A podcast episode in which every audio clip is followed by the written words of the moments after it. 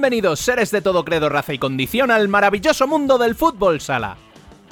Ahora sí, ya estamos contando las horas previas para el gran evento del fútbol sala nacional, la Copa de España.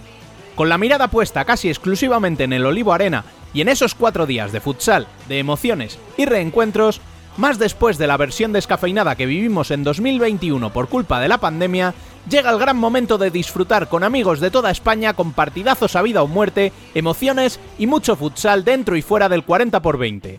Es por ello que contamos con el que puede ser uno de los grandes protagonistas del torneo y analizaremos con un invitado de lujo lo que puede ser esta Copa de España.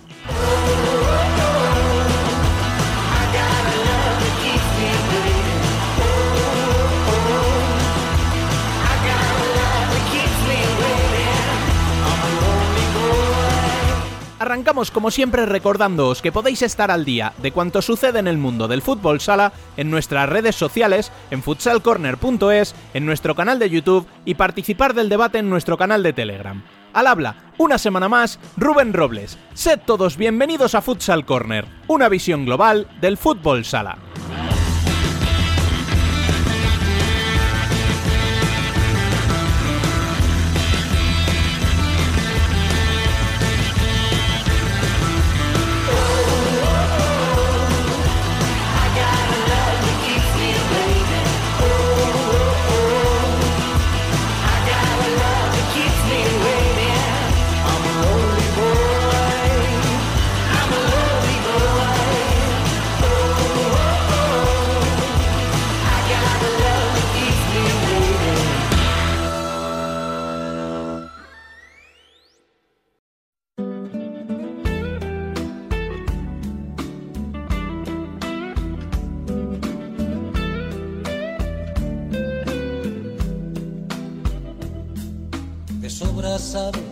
Las noticias.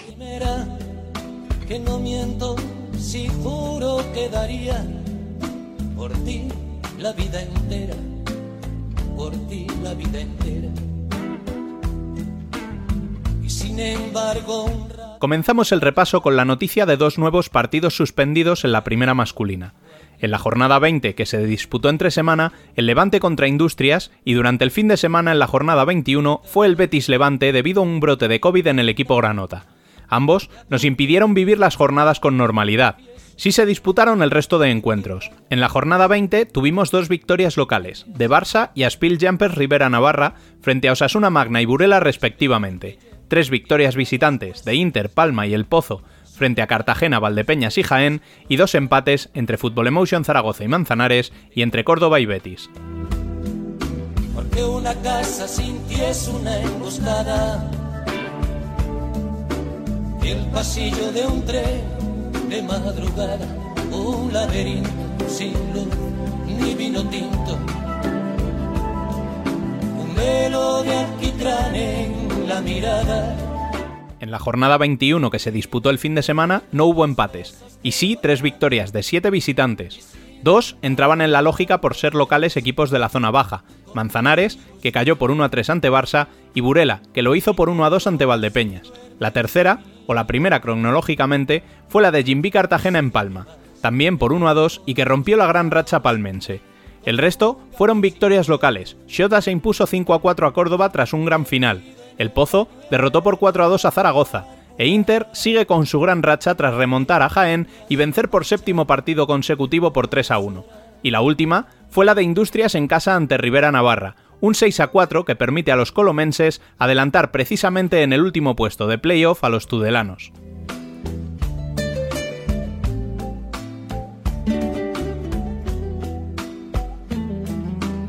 No debería contarlo y sin embargo, cuando pido la llave de un hotel y a medianoche encargo Y en la primera división femenina, en la que debería ser la semana del europeo, no había programada por tanto jornada, pero sí tuvimos partidos. Se recuperaron dos de liga, con los resultados de Ourense 4, Torcal 0, Burela 3, Pollo 2 y uno de Copa de la Reina, en el que Alcorcón se impuso por 0 a 6 a la Juventud de y se convierte así en el octavo y último clasificado para la fase final de la Copa. Se debía recuperar también el Roldán Torreblanca, pero goteras en el pabellón lo reaplazaron sin fecha fijada en este momento. deseo de cera.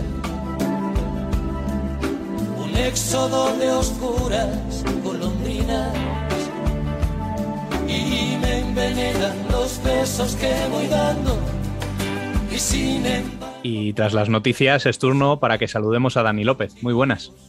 Muy buenas, señor. ¿Cómo vamos? Bueno, volvemos a la rutina después del último escaqueo. Eh, eh, más o menos. Eh, estoy, pero no voy a estar hasta el final hoy. Uy, qué pena, oye. Eh, pero cachondeo, que no puedo, hombre. Si ya sabes que yo me apunto a todo, lo que pasa es que yo debería estar viendo una euro femenina en estos momentos, pero como nuestros amigos de UEFA nunca te permiten que los planes salgan como los tienes previstos, pues he tenido que cambiar un poco sobre la marcha, improvisar, he podido ver, bueno, he podido ver algo de fútbol sala en Portugal, pero no el que yo tenía previsto. Bueno, y después de este palito a la UEFA que era obligado, eh, hoy te tomas el café con pues con Jesús García, portero de Movistar Inter, que creo que, como hemos dicho en otros programas, he dicho personalmente, está supliendo con bastante solvencia la baja de Jesús Herrero, que no es decir poco. Y además, viendo por la racha con la que llega Inter a la Copa, que casi pasa de no estar clasificado a considerarle todo el mundo casi uno de los favoritos, pues oye, qué menos, ¿no? Que hablar con, su, con el que creemos que será su portero titular. Pues venga, vamos con el bueno de Jesús.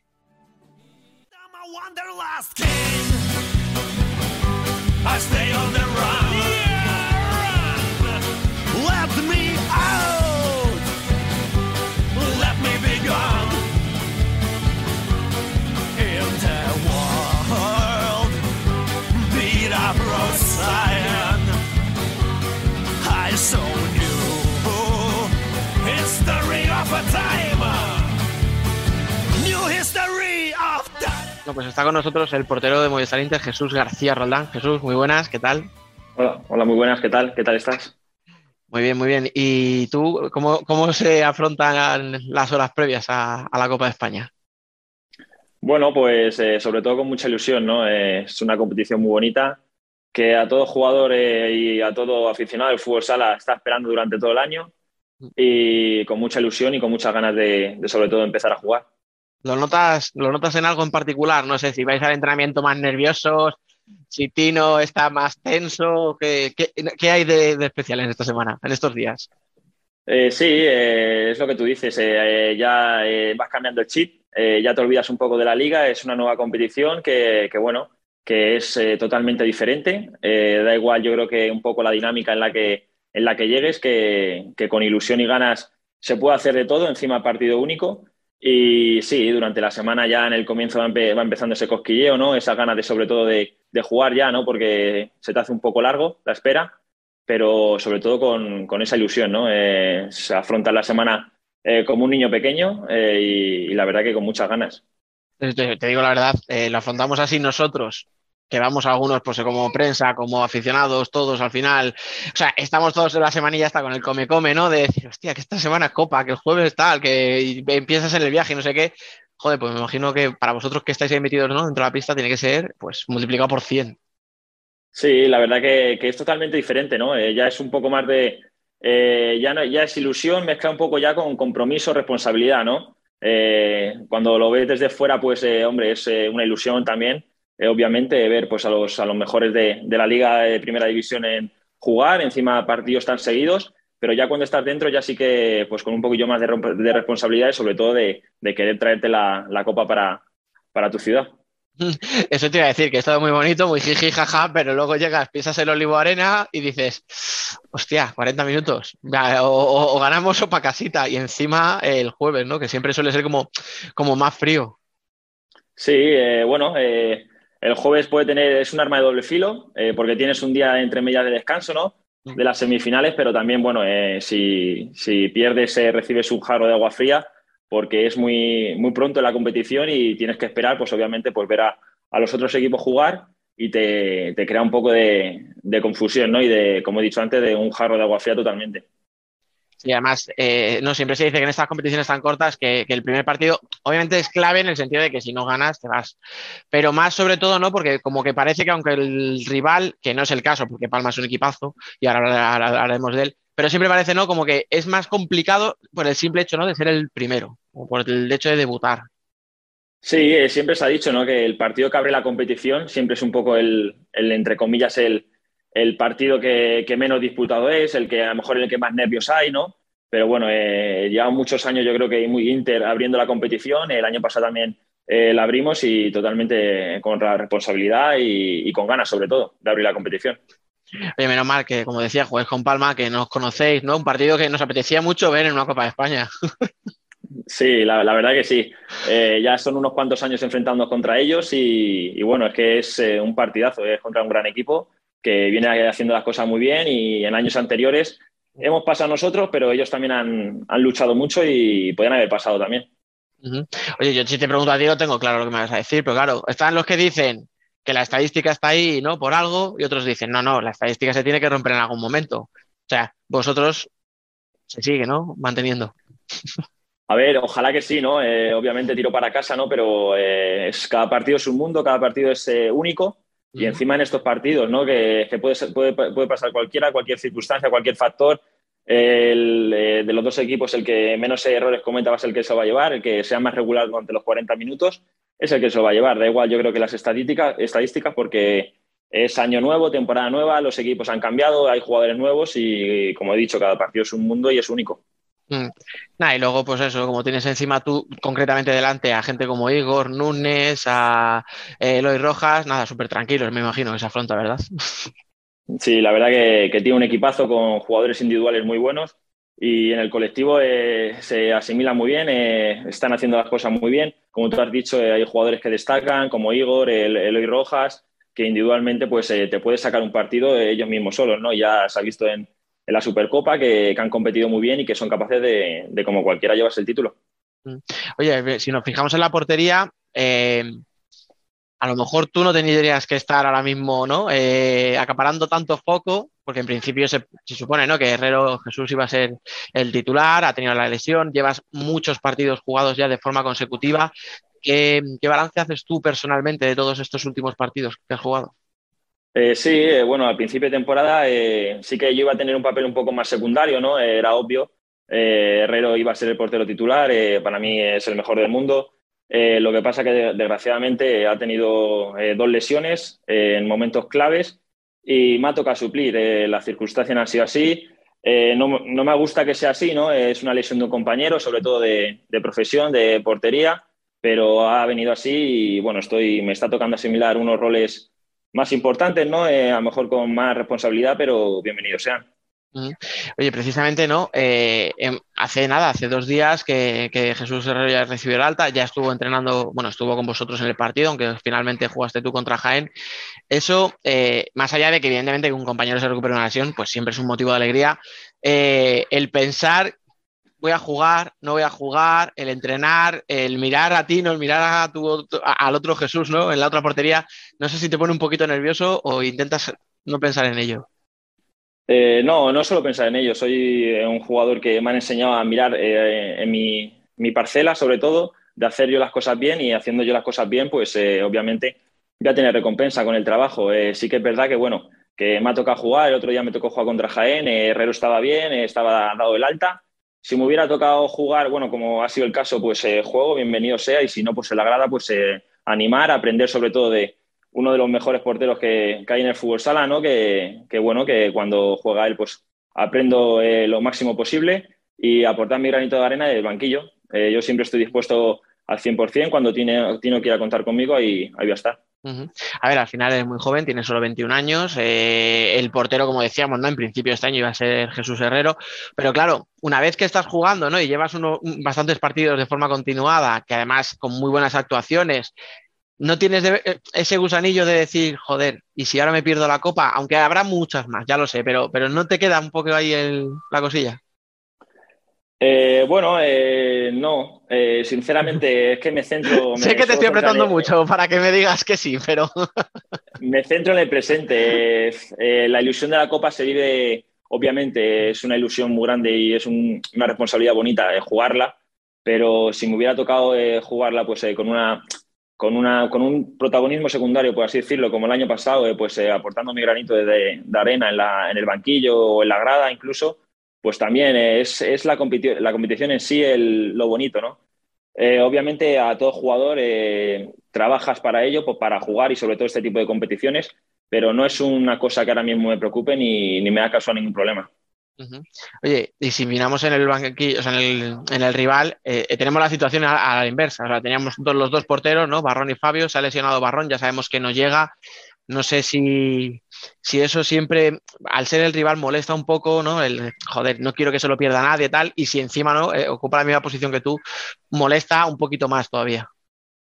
Hombre, claro que molesta. A ver, siempre te quieres enfrentar a los mejores, ¿no? Yo creo que Palma tiene una de las mejores porterías de la liga Barrón y Fabio son dos grandísimos porteros, eh, entran para mí en el top 5 de porteros de España y desgraciadamente Barrón se la va, bueno, eh, por la lesión se la, va, se la va a perder, pero tiene a Fabio que, es que lo suple genial, eh, ya lo ha demostrado muchísimas veces que es uno de los, de los mejores porteros y obviamente jugase quien jugase lo iba a dar todo por Palma, entonces sí que es verdad que siempre te, te gusta enfrentarte con los mejores, igual que si hubiera algún lesionado de algún jugador pero son, es así, hay muchos partidos y, las cosas vienen así y los lesionados pues eh, no se puede hacer nada. Eh, eres baja y, no, hay, no hay solución.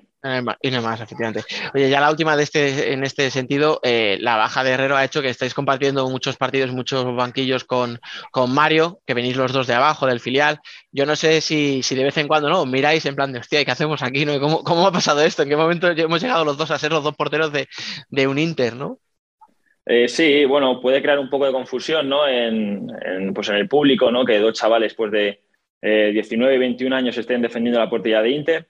Eh, la verdad que no lo creemos eh, todavía pues, porque somos muy jóvenes. Inter ha tenido porteros de un tamaño inmenso y que el año pasado, por ejemplo, estemos, nos estemos jugando en Mar y yo el ascenso a segunda división y que actualmente hayamos estado defendiendo la portería de, del mejor club del mundo, pues es una cosa que todavía te cuesta creer, ¿no? Pero eh, yo creo que, tanto Mario como yo eh, eh, tenemos un grandísimo nivel. entrenamos para ello, para cualquier situación estar, estar preparados. Además tiene que ser una cosa muy tranquila, porque tú ves ahora mismo la portería de Movistar Inter y dices, bueno, después de 30 años básicamente han estado jugando Jesús Clavería, luego Luis Amado y luego Jesús Herrero dices, bueno, pues qué, peso, qué responsabilidad voy a tener con, esos tres porteritos detrás. sí, es que es lo que dices, que, es que son porteros de talla mundial, ¿no? Eh, eh, Jesús Clavería, Luis Amado, Jesús Herrero, Ale González, han sido porteros importantísimos que han marcado época en, Inter, que han ganado títulos eh, ellos mismos. entonces es como, como, te sorprende un poco ¿no? el hecho de que, joder, que tú tan joven hayas empezado ya pues, a defender la portería de, este club. No, a ver, pero bueno, si estás ahí, pues por algo será. Oye, y desde esa posición tuya de portero, ¿cómo ves al equipo y cómo ves qué ha pasado porque todos nos hacemos, creo, la misma pregunta y al final es muy fácil. O sea, ¿qué ha pasado para que Inter, de llevar una racha tan mala durante toda la temporada, de repente acumular una racha de ocho victorias o de siete victorias consecutivas? ¿Qué, qué, ha cambiado? Bueno, eh, respecto, yo creo que al comienzo de temporada, eh, sobre todo el acierto, ¿no? Eh, hemos mejorado, yo creo, sobre todo de cara a portería y en defensa. sí que es verdad que, bueno, que a principio de temporada sí que había partidos que, que estábamos mal tanto defensivamente como ofensivamente, entonces cuando eh, es así la cosa, pues no puedes hacer nada, ¿no? Eh, al fútbol sala se tiene que ganar metiendo muchos goles y no ha sido el caso. Entonces, yo creo que, ha sido el, trabajo, eh, no, no dejar de trabajar. Cuando hemos estado mal, hemos seguido trabajando, hemos seguido haciendo nuestro juego de principio de temporada, que yo creo que en cuanto a lo técnico-táctico, yo creo que hemos, hemos jugado bien, lo único que no hemos tenido acierto. llegamos de cara a portería, a lo mejor eh, pues él eh, se la paraba el portero o no la cortaban en situaciones que eran claras de gol. Y eso, ha sido eh, seguir trabajando y sobre todo cuando no nos han salido las cosas, pues trabajar y cuando nos están saliendo ahora, seguir trabajando igual. Entonces yo creo que ha sido la clave esa un poco del cambio de actitud. Sí, sí, sobre todo el decir, bueno, ahora sí, ¿no? O sea, ahora todo lo que entramos, porque al final lo que te dices, o sea, no sé si también esto desmitifica ¿no? un poco eh, el tema de, la psicología del fútbol sala. Al final dices, joder, pero si es que si hago lo mismo y ahora no me entran y ahora parece lo que tú dices, ¿no? O sea, ahora cualquier tiro que antes daba el palo, ahora justo entra, eh, ahora tú de repente la paras la que antes te faltaba un centímetro o te corta el cierre la que... Entonces, no sé si es eh, un poco eso, ¿no? Desmitificar el, el tema de, bueno, al final no es tan difícil, o sea, jugar a fútbol, entiéndeme, ¿eh? no es tan difícil. Sí, eh, sí, sí, es lo que hacemos todos los días, ¿no? Eh, viéndolo así, los entrenamientos, pues obviamente, pues te creces, ¿no? te van saliendo las cosas, pero después llegan los partidos y, y por pequeños factores, pequeñas cosas, pues o das al palo o pisas mal, te repalas y no puedes chutar, o como dices tú, no llegas a un balón para, para pararlo. pero es eso, el, no desistir. Eh, obviamente frustra mucho, ¿no? Encima con, con, este club, ¿no? Que tiene mucha historia y que haya estado en esta situación, pues eh, eh, nos pesa todavía un poco más, ¿no? De, nos frustra un poco más el llegar, empezar la semana y ver que, pues, que no salen las cosas en cuanto a colectivo. pero bueno, yo creo que, que, esa ha sido la clave, ¿no? El no desistir, el, el intentar, el, sobre todo el reconocer que estábamos tocando fondo. yo creo que el reconocer es uno de los, de los pasos gigantes que hemos hecho no nos podemos hacer eh, los fuertes, sino decir, vale, hemos tocado fondo y a partir de ahí, pues seguir trabajando como, hemos hecho y como estamos haciendo ahora. No sé si es también un poco al final, em, como tú dices, o sea, Inter lleva toda la vida ahí, siempre ha tenido, eh, o ha estado peleando por los títulos o, automáticamente estaba en crisis. O sea, no es un club donde no hay término medio, ¿no? O sea, o peleas por los títulos o estás hundido por una derrota, porque muchas veces es una derrota te hunde. Y yo no sé si eso el año pasado, por ejemplo, hizo, por, ay, es que mira los que han llegado, el año de transición, aquel famoso, ¿no? Que hizo que, los jugadores sacaran el pecho un poco y dijeran, oye, que estáis diciendo que no valemos para nada.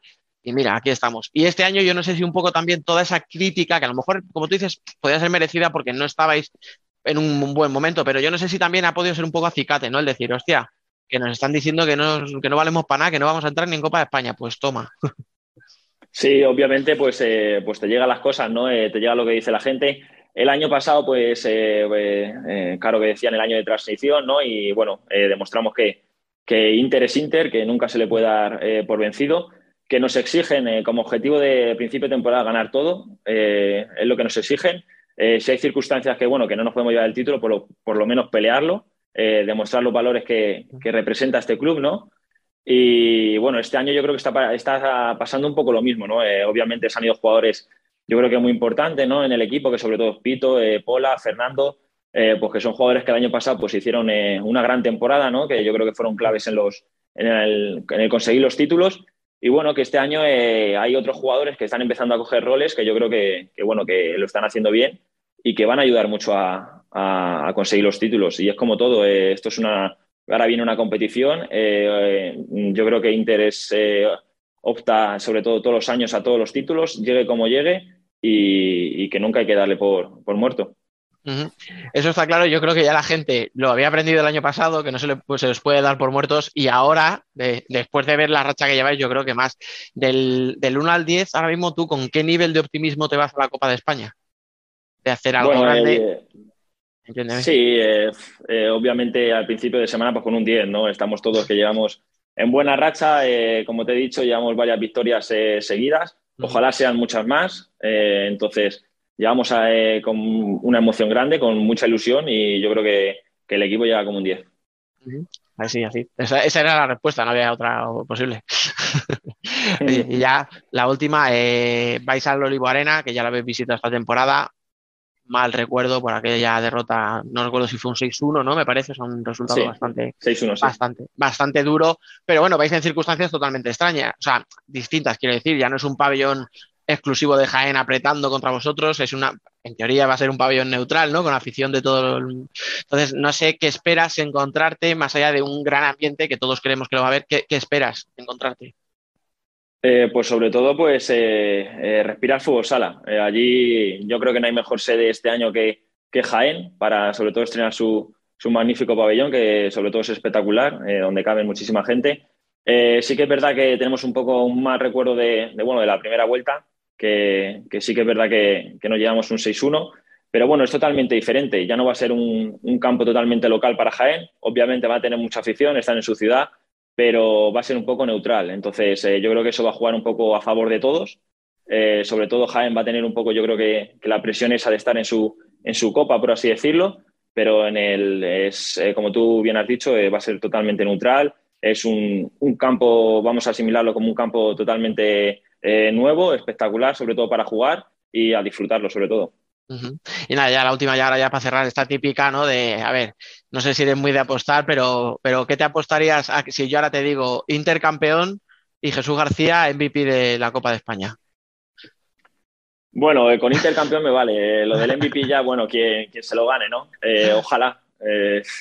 ojalá que, sea así. el MVP, bueno, que, que se lo gane quien, quien se lo merezca, que el que sea más regular sobre todo en toda la competición y quien ayude más a, conseguirlo, pero ojalá, ojalá sea así lo del título. Pues nada, eh, te, desearía mucha suerte, pero claro, me van a llegar otras siete aficiones a decirme que ellos también. Así que lo único que te puedo decir es que os vaya todo muy bien, que te vaya a ti personalmente muy bien en la Copa y en el resto de la temporada. Y muchísimas gracias por pasarte. Muchísimas gracias por invitarme a ti. Muchas gracias.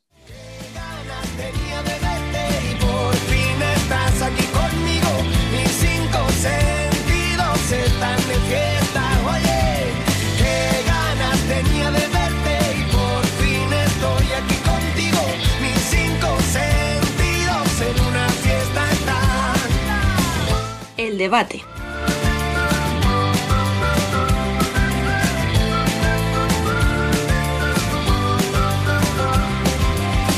Bueno, pues después del café y antes de empezar con el debate propiamente dicho, eh, tenemos a Dani por aquí para presentar a un invitado muy especial. No es la primera vez que se pasa por Futsal Corner, sí será la primera vez que va a estar con nosotros en el debate y viene a presentarnos un libro que está en preventa ahora mismo. Miguel Rodrigo, muy buenas. Hola, muy buenas, ¿qué tal? Bueno, cuéntanos un poquito de lo que se pueda contar de este libro, por favor. Bueno, más que contar, voy a decir lo que, lo que me ha supuesto, casi tres años de trabajo, que, eh, en donde he tratado que, de plasmar eh, todo mi viaje metodológico, no solo experiencias de todos los países en los que he estado, sino básicamente recoge un viaje metodológico que trata de reflexionar sobre una forma de entrenar, de enseñar el fútbol sala en cualquier, en cualquier edad. Esto es importante porque el libro va dirigido no solo a la élite, sino también a aquellos entrenadores, entrenadoras que están comenzando y que tienen siempre la duda de cómo empezar, por dónde empezar. Esta reflexión también se hace en el libro.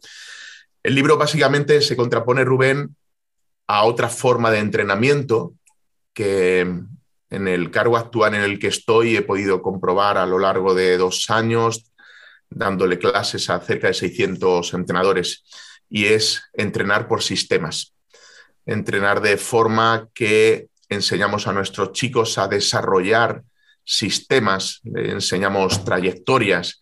Rubén se tiene que mover allí, cuando Rubén pasa allí, Daniel pasa al otro lado, entonces Miguel es este tipo, este tipo de enseñanza donde básicamente hay casi un mando directo, todo parte del entrenador y el, y el protagonista es el entrenador y el sistema. Y gusta que el equipo se parezca al entrenador. Esto es chulísimo, que digan, no, juegan como juega Miguel, como Miguel Rodrigo. Y, esto para mí era, era, era atroz porque desde el punto de vista del scouting era muy fácil hacer el scouting. Después de uno o dos partidos dice, ya está, eureka, ya sé cómo juegan, las jugadas a balón parado, cómo se comportan los jugadores, era todo muy previsible, ¿no?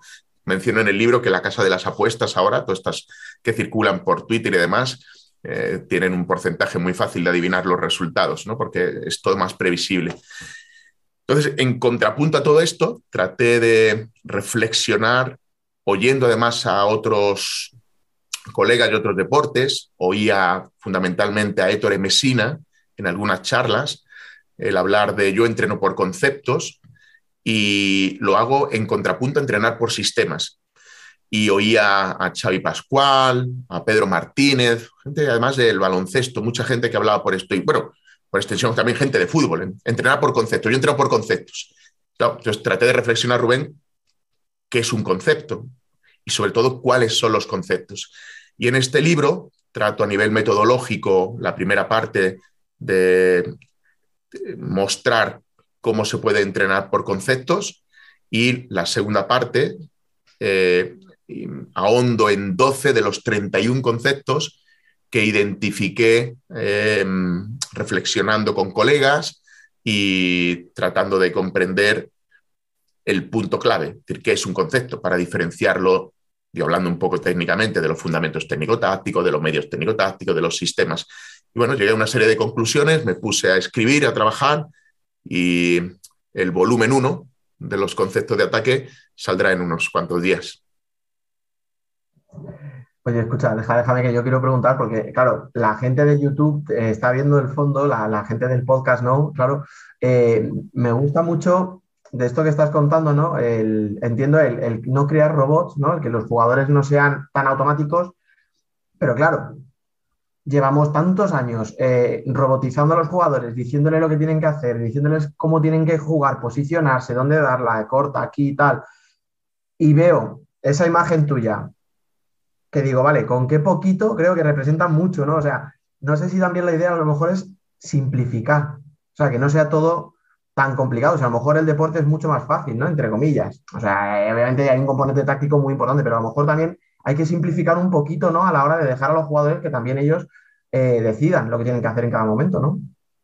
Sí, uno de los capítulos habla fundamentalmente de esto. Hemos pasado de comprender que los protagonistas son los jugadores, es decir, que nuestro trabajo finaliza el viernes y que el sábado o el domingo el protagonista es él. Y mm, hemos pasado de, eso a mm, guiar prácticamente todo el proceso. Em, yo básicamente lo entiendo de otra manera. Y esto en Japón, por ejemplo, cuando yo lo hablaba en las charlas, se quedaban, si de por sí son tímidos, se quedaban completamente petrificados. Yo les decía que mi, mi mayor alegría era cuando ya no era necesario.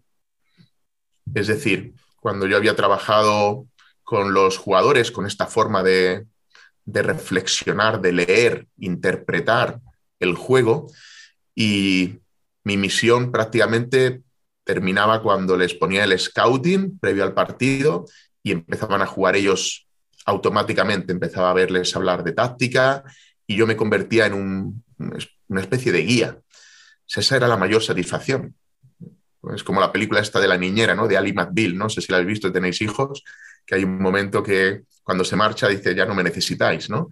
Ese momento es el más feliz. Sin embargo, observo con muchos colegas, entrenadores, que esto les, les, causa pánico, terror. Es decir, esta autonomía del jugador, etcétera, etcétera, ellos quieren estar presentes en todo el proceso. Claro, llegar a ese punto en el que eres solamente un guía, un consejero táctico y que eres poco necesario, entre comillas, esto requiere un proceso muy grande de entrenamiento. Y bueno, en el libro trato fundamentalmente también no solo de describir los conceptos, sino de enseñar a entrenarlos, pues eh, como em, este momento que en Japón le llamaron fritz, ¿no? este momento congelar, es decir, cuando yo pito, tratamos de quedarnos todos en el sitio, se congela como un fotograma, hago las preguntas adecuadas sin dar la solución a los jugadores y ellos son los que encuentran la solución en función de, de este iCloud, ¿no? de este nube de concepto que estamos, que estamos entrenando y aparece una idea muy importante a nivel metodológico que es el segundo balón. Pongo un segundo balón en los pies para que tomen una segunda decisión que mejore la anterior. Bueno, esto genera un ambiente de confianza, de decir, soy yo el que estoy decidiendo, soy yo el que me puedo equivocar, porque observo igualmente, Dani y Rubén, que ahora el juego es prácticamente a no equivocarse. Y entonces, claro, en un juego de tanto riesgo, jugar a no equivocarte, esto hace que este deporte pierda uno de los capitales más, más importantes que tiene, y es eh, asumir riesgos y lanzarse a tomar este tipo de riesgos en un 40 por 20 es lo que permite que este juego sea dinámico, rápido, haya, ya se habla mucho uno contra uno, lo que quieran, más uno contra uno, más tiros, etcétera. Pero es que yo he visto partidos de 10 minutos con un tiro a portería. Claro, esto tengo aquí mis papeles, anotaciones, porque estas cosas me gusta decirlas en las charlas pasan 10-12 minutos y ha habido centrocampismo. Que los comentaristas de fútbol, ¿eh? bueno, un excesivo centrocampismo. O sea, que en nuestro deporte haya centrocampismo me parece terrible. Yo no sé si esto lo soluciona o no, pero ofrece una nueva, una diferente línea de formación para enseñar a los jugadores a leer, comprender el juego, no solo a ejecutar, a ejecutar sistemas. Bueno, pues eh, vamos a ir ya eh, con el debate. Así que muchas gracias eh, por darnos este adelanto. Y. yo sé que tiene alguna cosilla ahí muy novedosa y muy chula, hombre. A ver si quiere, a lo mejor no me metieron en un compromiso diciendo que. hay cositas que... sabemos, que sabemos que molan mucho, que son muy novedosas, que yo no sé si quiere contarlas si puede, pero hombre, estaría, chulo, si se puede, Miguel. Libro. Bueno, he tratado que sea un libro, yo lo defino como interactivo y vivo. Va a ser un libro interactivo porque junto con otros colegas, alumnos con talento que detecté en los cursos de entrenadores, que ya son colegas, como Ale Fuentes, Ale San Bernabé y Carlos Muñoz, hemos preparado unos códigos QR de forma que permitan la mejor comprensión del libro, pensando que además puede llegar un entrenadores de nivel 1 de comprensión y de nivel 10 de comprensión, ¿no? para que sea asequible para todos. Así que está salpicado todos los textos de códigos QR para que tú con tu smartphone puedas interactuar con el libro y si te queda alguna duda en lo que estás leyendo, a nivel multimedia puedas ver vídeos que te explican qué es el concepto, con qué otros conceptos se relaciona, con qué eh, señales un entrenador puede detectar que no se ha ganado la espalda en un entrenamiento, Oye, pues que hay eh, orientaciones corporales equivocadas, que los defensores miran el balón. Decir, todo esto va a estar de forma multimedia y esto creo que lo hace un libro único, un libro de fácil comprensión, asequible para todos y creo que hace bastante más ameno la lectura. Y luego, por otro lado, esto me va a costar seguramente el, divorcio total, no solo con mi mujer, sino con la vida. Voy a hacer un, hacer un grupo de WhatsApp eh, con cada provincia, de forma que sea libro Cuenca, libro Toledo, libro Barcelona, libro Granada, libro Córdoba, para que em, los lectores, de alguna manera, puedan estar interactuando, en este caso, con el escritor, que soy yo, y podamos hacer, uno, que la comprensión sea mejor y que el libro esté vivo. Es decir, que este mundo de los conceptos es un mundo muy abierto, muy flexible, muy opinable. Y aunque yo lo he puesto ya, digamos, lo he testeado con algunos colegas que lo han leído, me han dado su feedback, pues quiero que de alguna manera podamos estar en contacto tanto el lector como, como yo. Y esto lo vamos a mantener 24 horas eh, los siete días para que luego al final pues yo pueda ayudarles en la comprensión del libro, yo pueda mostrar sus dudas, etcétera. Pues no sé si serán 500, 600, 700 los que estarán manteniéndose, pero creo que también merece la pena, puesto que es una línea metodológica diferente a ejecutar sistemas y esto es muy, de fácil comprensión, solo tienes que memorizar paralelas, diagonales, sobreposiciones, cruces, etcétera. Esto requiere un esfuerzo intelectual diferente, sencillo pero diferente, pues quiero que el libro sea interactivo con los códigos QR y vivo porque esté con ellos en este viaje metodológico que implica la lectura del libro. Pues sí, efectivamente merecía la pena que nos contase un poquito más. Un poco boicot, pero es una cosa muy chula que creo que, que, que no, lo que no se contar ya públicamente digo, bueno, como soy así, pues yo te, tiro la caña y tú no te queda más remedio que recogerla, ¿verdad? Sí.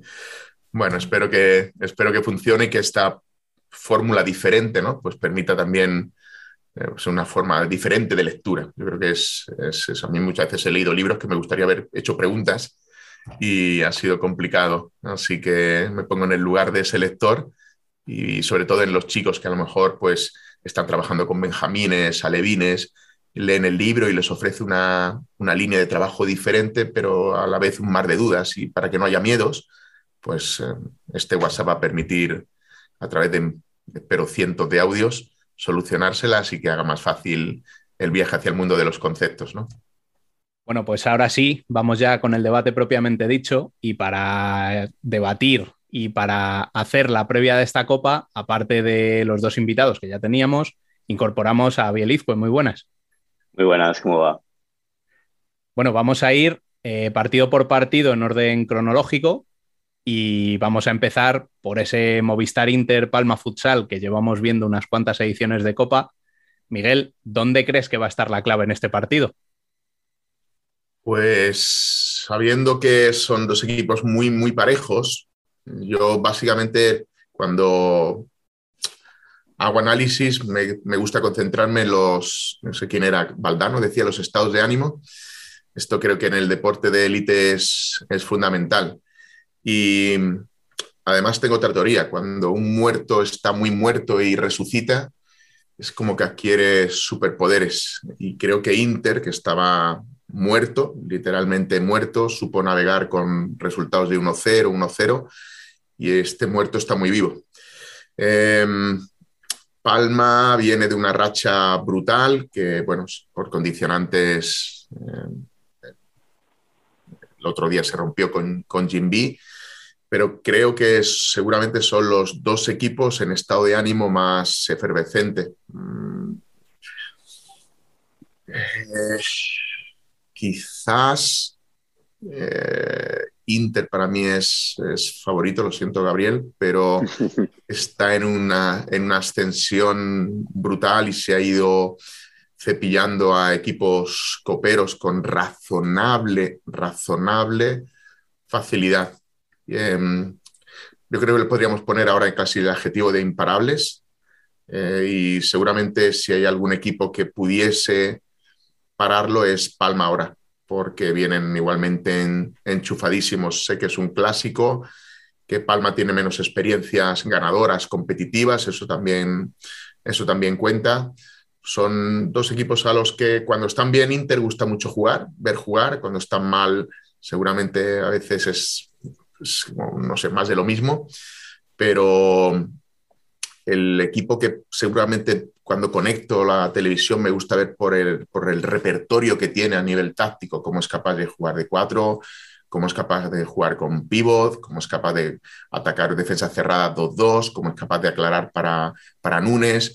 Tienen para mí al mejor jugador nacional que hay en el uno contra uno de tiempo del año pasado. O sea, para mí es el, es el top, que es Eloy Rojas, que es un chico que si se llamase Rojiño Eloy Rojiño, estaremos hablando de, como de Leociño y, acapararía otro tipo de, atenciones. Y em, es el equipo con más repertorio, con más repertorio táctico, el que más me gusta analizar, del que más cortes hago para poner los, en los cursos de entrenadores.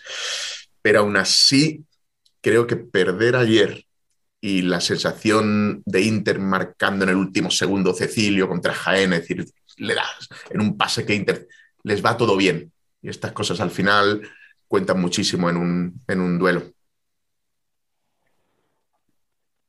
Yo, bueno, yo voy a hablar por la parte de Inter bien, y así te dejo a ti, si quieres rebatirle por el otro lado. Eh, yo estoy de acuerdo en una cosa, que es que el, tema de los estados de ánimo, o sea, si pensáis en este partido hace dos meses o tres, eran los dos equipos que teníamos dudas junto a Levante si iban a poder entrar en Copa. Es verdad que Palma cogió la racha mucho antes que Inter, porque Palma la, cogió en diciembre, pero Inter la tiene ahora y la tiene muy positiva. Y es lo que te dices, o sea, ha, ganado en Valdepeñas, con todo lo que eso implica, con el potencial de Valdepeñas, más allá de las pérdidas de los jugadores de Chino, de Catera, eh, jugar en ese ambiente no es fácil y ha ganado. Ha ganado a Jaén. Jaén es verdad que se está cayendo un poco, en las últimas semanas. O sea, no, es el Jaén de a lo mejor de octubre, noviembre, que, parecía imparable, que lo ganaba todo. O sea, el propio Inter se llevó un rapapolvo en, la, en el Olivo Arena tremendo. O sea, de hecho fue yo creo el principio de la gran crisis que, ha pasado Inter. Entonces, eh, desde el lado de Inter es verdad que todo este chute anímico, de, de repente, lo que antes no te salía, te sale esa intensidad en defensa, ese cerrar la portería, incluso con Jaén, como decía, por ejemplo, el empezar perdiendo y conseguir sobreponerte, remontar. O sea, más allá de... es que son, son varios partidos ya así, ¿eh? De empezar perdiendo y acabar remontando. Que eso a principio de año, en el momento en el que le metían el primero, decías adiós. No, es que era al revés, incluso empezaba adelantándose Inter y le remontaban siempre. O sea, no, no sabía aguantar un resultado. O sea, en Torrejón me acuerdo que había muchos partidos que ya llegaba Inter ganando el descanso y en la segunda parte le remontaban. Le pasó con Cartagena, le pasó con un montón de equipos. O sea, y sin embargo, ahora parece que es eso. O sea, entonces, como la parte táctica ya la ha comentado Miguel, y mejor que no lo voy a hacer, obviamente, porque no tengo ni puñetera idea, yo me voy al tema anímico. Y en el tema anímico veo a Inter muy implicado, otra vez, lo que vimos el año pasado, o sea, un equipo muy solidario, que muchas ayudas en defensa, eh, muy metidos en el partido durante los 40 minutos.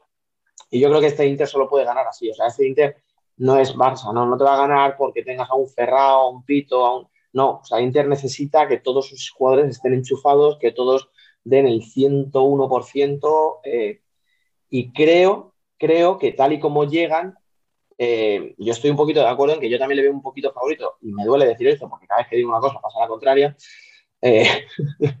Entonces no quiero decir que Inter es favorito, pero muy, muy ligeramente, o sea, para mí ahora mismo es la, eliminatoria más igualada, en la que cualquier resultado es perfectamente creíble, pero sí que veo un pelín por encima de Inter, pero incluso no por, por la, por la derrota de, de, Palma, que para mí es totalmente circunstancial, sino simplemente por eso, porque veo a Inter en un estado anímico que va como, como en volandas, o sea, le veo capaz, le veo muy capaz. Inter, en, este, en esta crisis que tuvo, em, desde el punto de vista táctico, yo creo que es el único equipo de la liga que juega siempre igual, es decir, no tiene alternativas. Ahora con Guillermo seguramente le ofrece hasta que se integre, porque claro, tienen, tienen una huella de jugar este 4-0 a esta velocidad endiablada que a veces, claro, les perjudica llegar a la finalización tan acelerados, ¿no? Y son todos balones de 4-0, jugando 4-0, balones por arriba, etcétera. Es decir, no tenía variantes. Igual que, por ejemplo, pues ves a otros equipos que dice, bueno, me está yendo un poquito mal, me meto en mitad de pista, ahora en vez de una defensa de cambio defiendo un poquito más al hombre, juego un poquito más al contraataque, arriesgo menos, lanzo más balones por arriba, tomo menos riesgos. Inter no, Inter da igual, el partido, el rival, el momento en el que estén, que es un motorcillo de esto de a máxima velocidad de 4-0 a 2 toques, y ya está, no cambia las alturas, siempre de la misma manera. Claro, cuando te va mal y no tienes alternativas, pues te va mal, pero cuando te va bien, es estéticamente muy bonito de ver.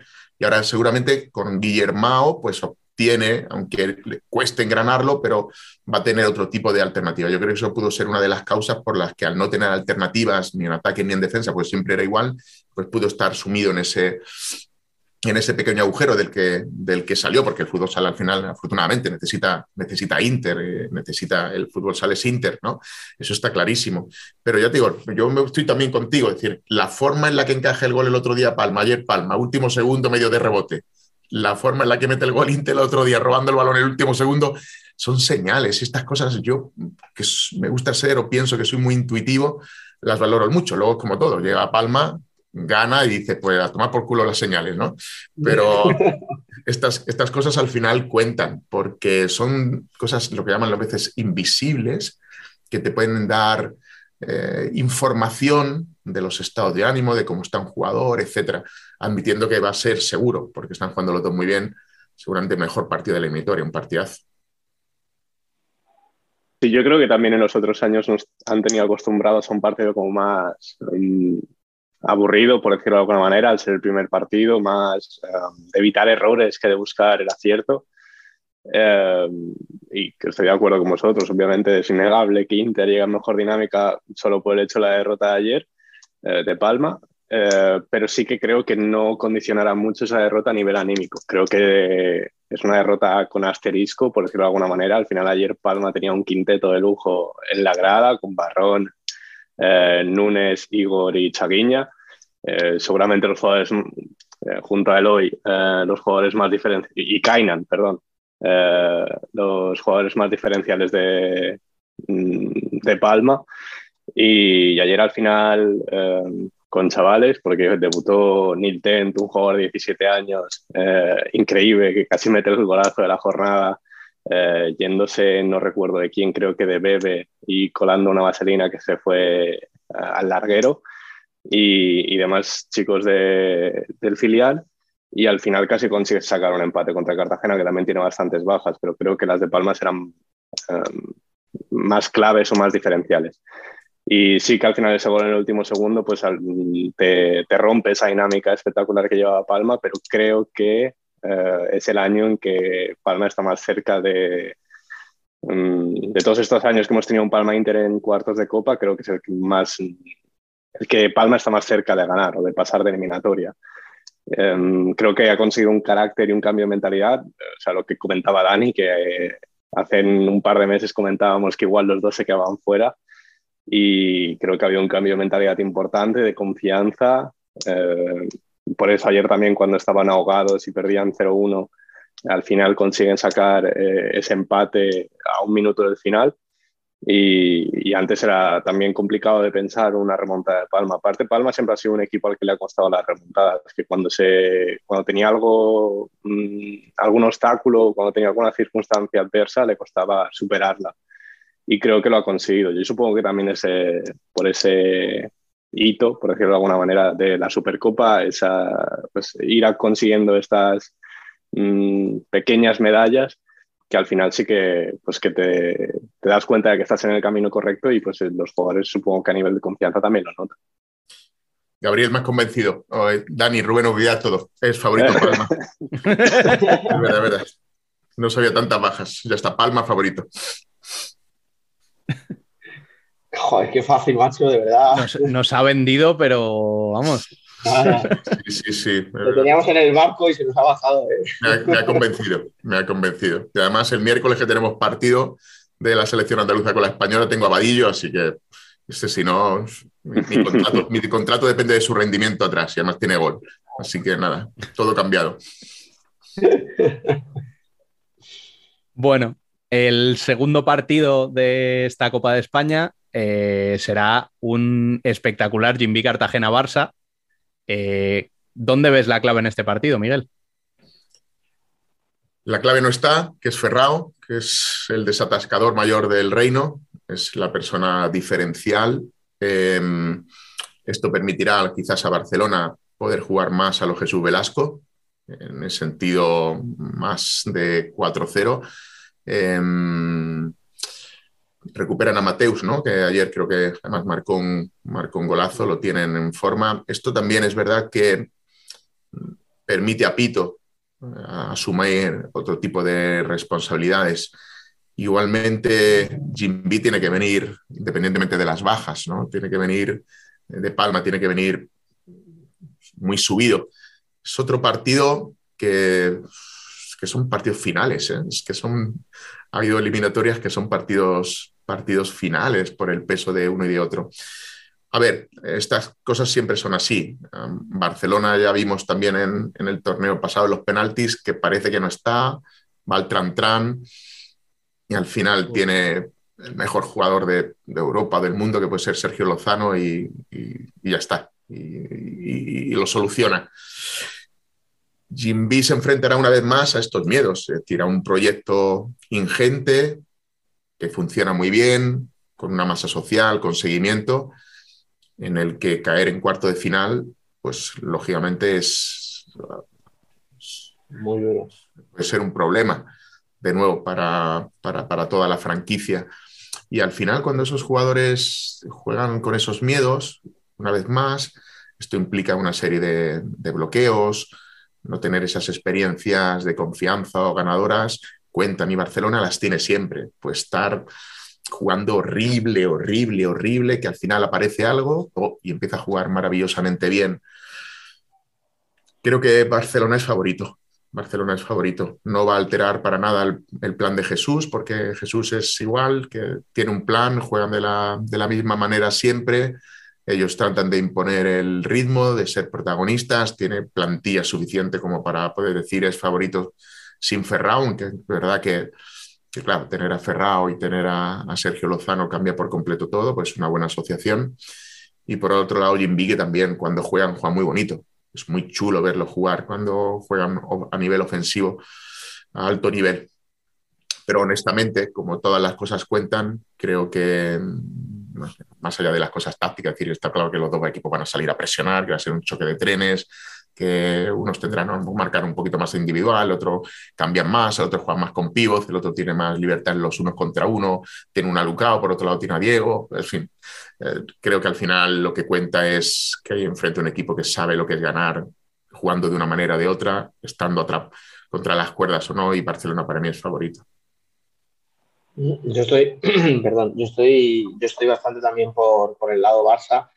Incluso eh, es una de las dos eliminatorias que veo más decantadas. Fíjate, o sea, parece atrevido decir que con todo un Jimby, ¿no? Con esa plantilla que con bajas y todo lo que queramos, pero al final tiene muy buena plantilla de Jimby. Parece muy atrevido, ¿no? De decir que es el partido más, más decantado, pero es que veo varias claves y en todas veo favorito a Barça.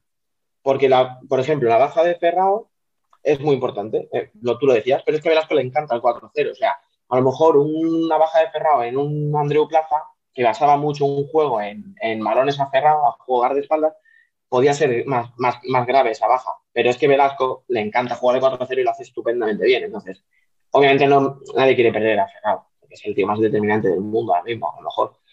pero dentro de lo que cabe, él va a tener esa capacidad para jugar de otra manera y suplir esa baja muy bien. Con lo cual, las bajas que pueda tener el Jimby para mí son más importantes en ese sentido en cuanto a, estilo de juego y a lo que pueden ofrecer que a las bajas que puede llevar Barça, que las ha tenido y has tenido, o sea, desde la Eurocopa hasta aquí está teniendo una racha horrible de bajas, de lesiones, etcétera. Pero claro, por ahí le veo ganador. Eh, hablamos de los dos equipos a lo mejor en los que más se utiliza el juego de 5 con el portero.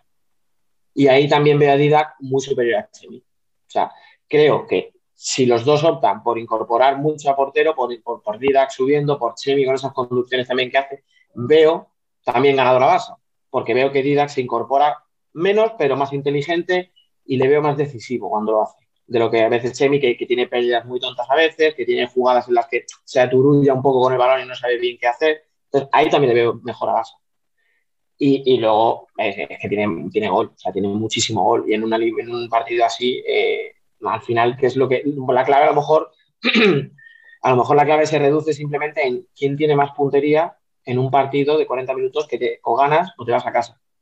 Pues es que ahí clarísimamente veo a Barça también superior. Porque ahí veo que sí, puedes, puedes, tener a Solano, puedes tener enchufado a, a, a Luca o tal, pero claro, es que enfrente tienes a tíos como Diego, como Pito, eh, que tienes a Mateus que, viene de una lesión y seguramente también, perdón, vaya, vaya a ser un poquito clave por ese perfil zurdo que, tanto estaba echando de falta, tirando a Esquerdiña un poco ahí al ala y tal. Entonces, yo es lo que os digo, o sea, veo que el partido puede ser muy bonito, pero en un partido con dos entrenadores que propongan mucho juego de ataque, mucho juego ofensivo, todo, para mí todas las claves favorecen a Barça. Entonces, por eso le veo bastante, bastante favorito. Sí, yo ya cuando salió el sorteo creo que todos obviamente veíamos a Barça bastante, mm, bueno, bastante superior, no, pero considerablemente superior. Y aparte, Jimmy en las últimas semanas ha tenido bajas importantes, como la de Juanpi, Javi Míguez, eh, Andresito, Simi Sayotti, que ya hace tiempo se lesionó, y, Meira, eh, que, que, bueno, no ha llegado a disputar en ningún momento, pero al final son bajas importantes. Y, sí, obviamente la baja de Ferrado es importante para Barça, mm, como no va a serlo eh, uno de los pivots más diferenciales del mundo.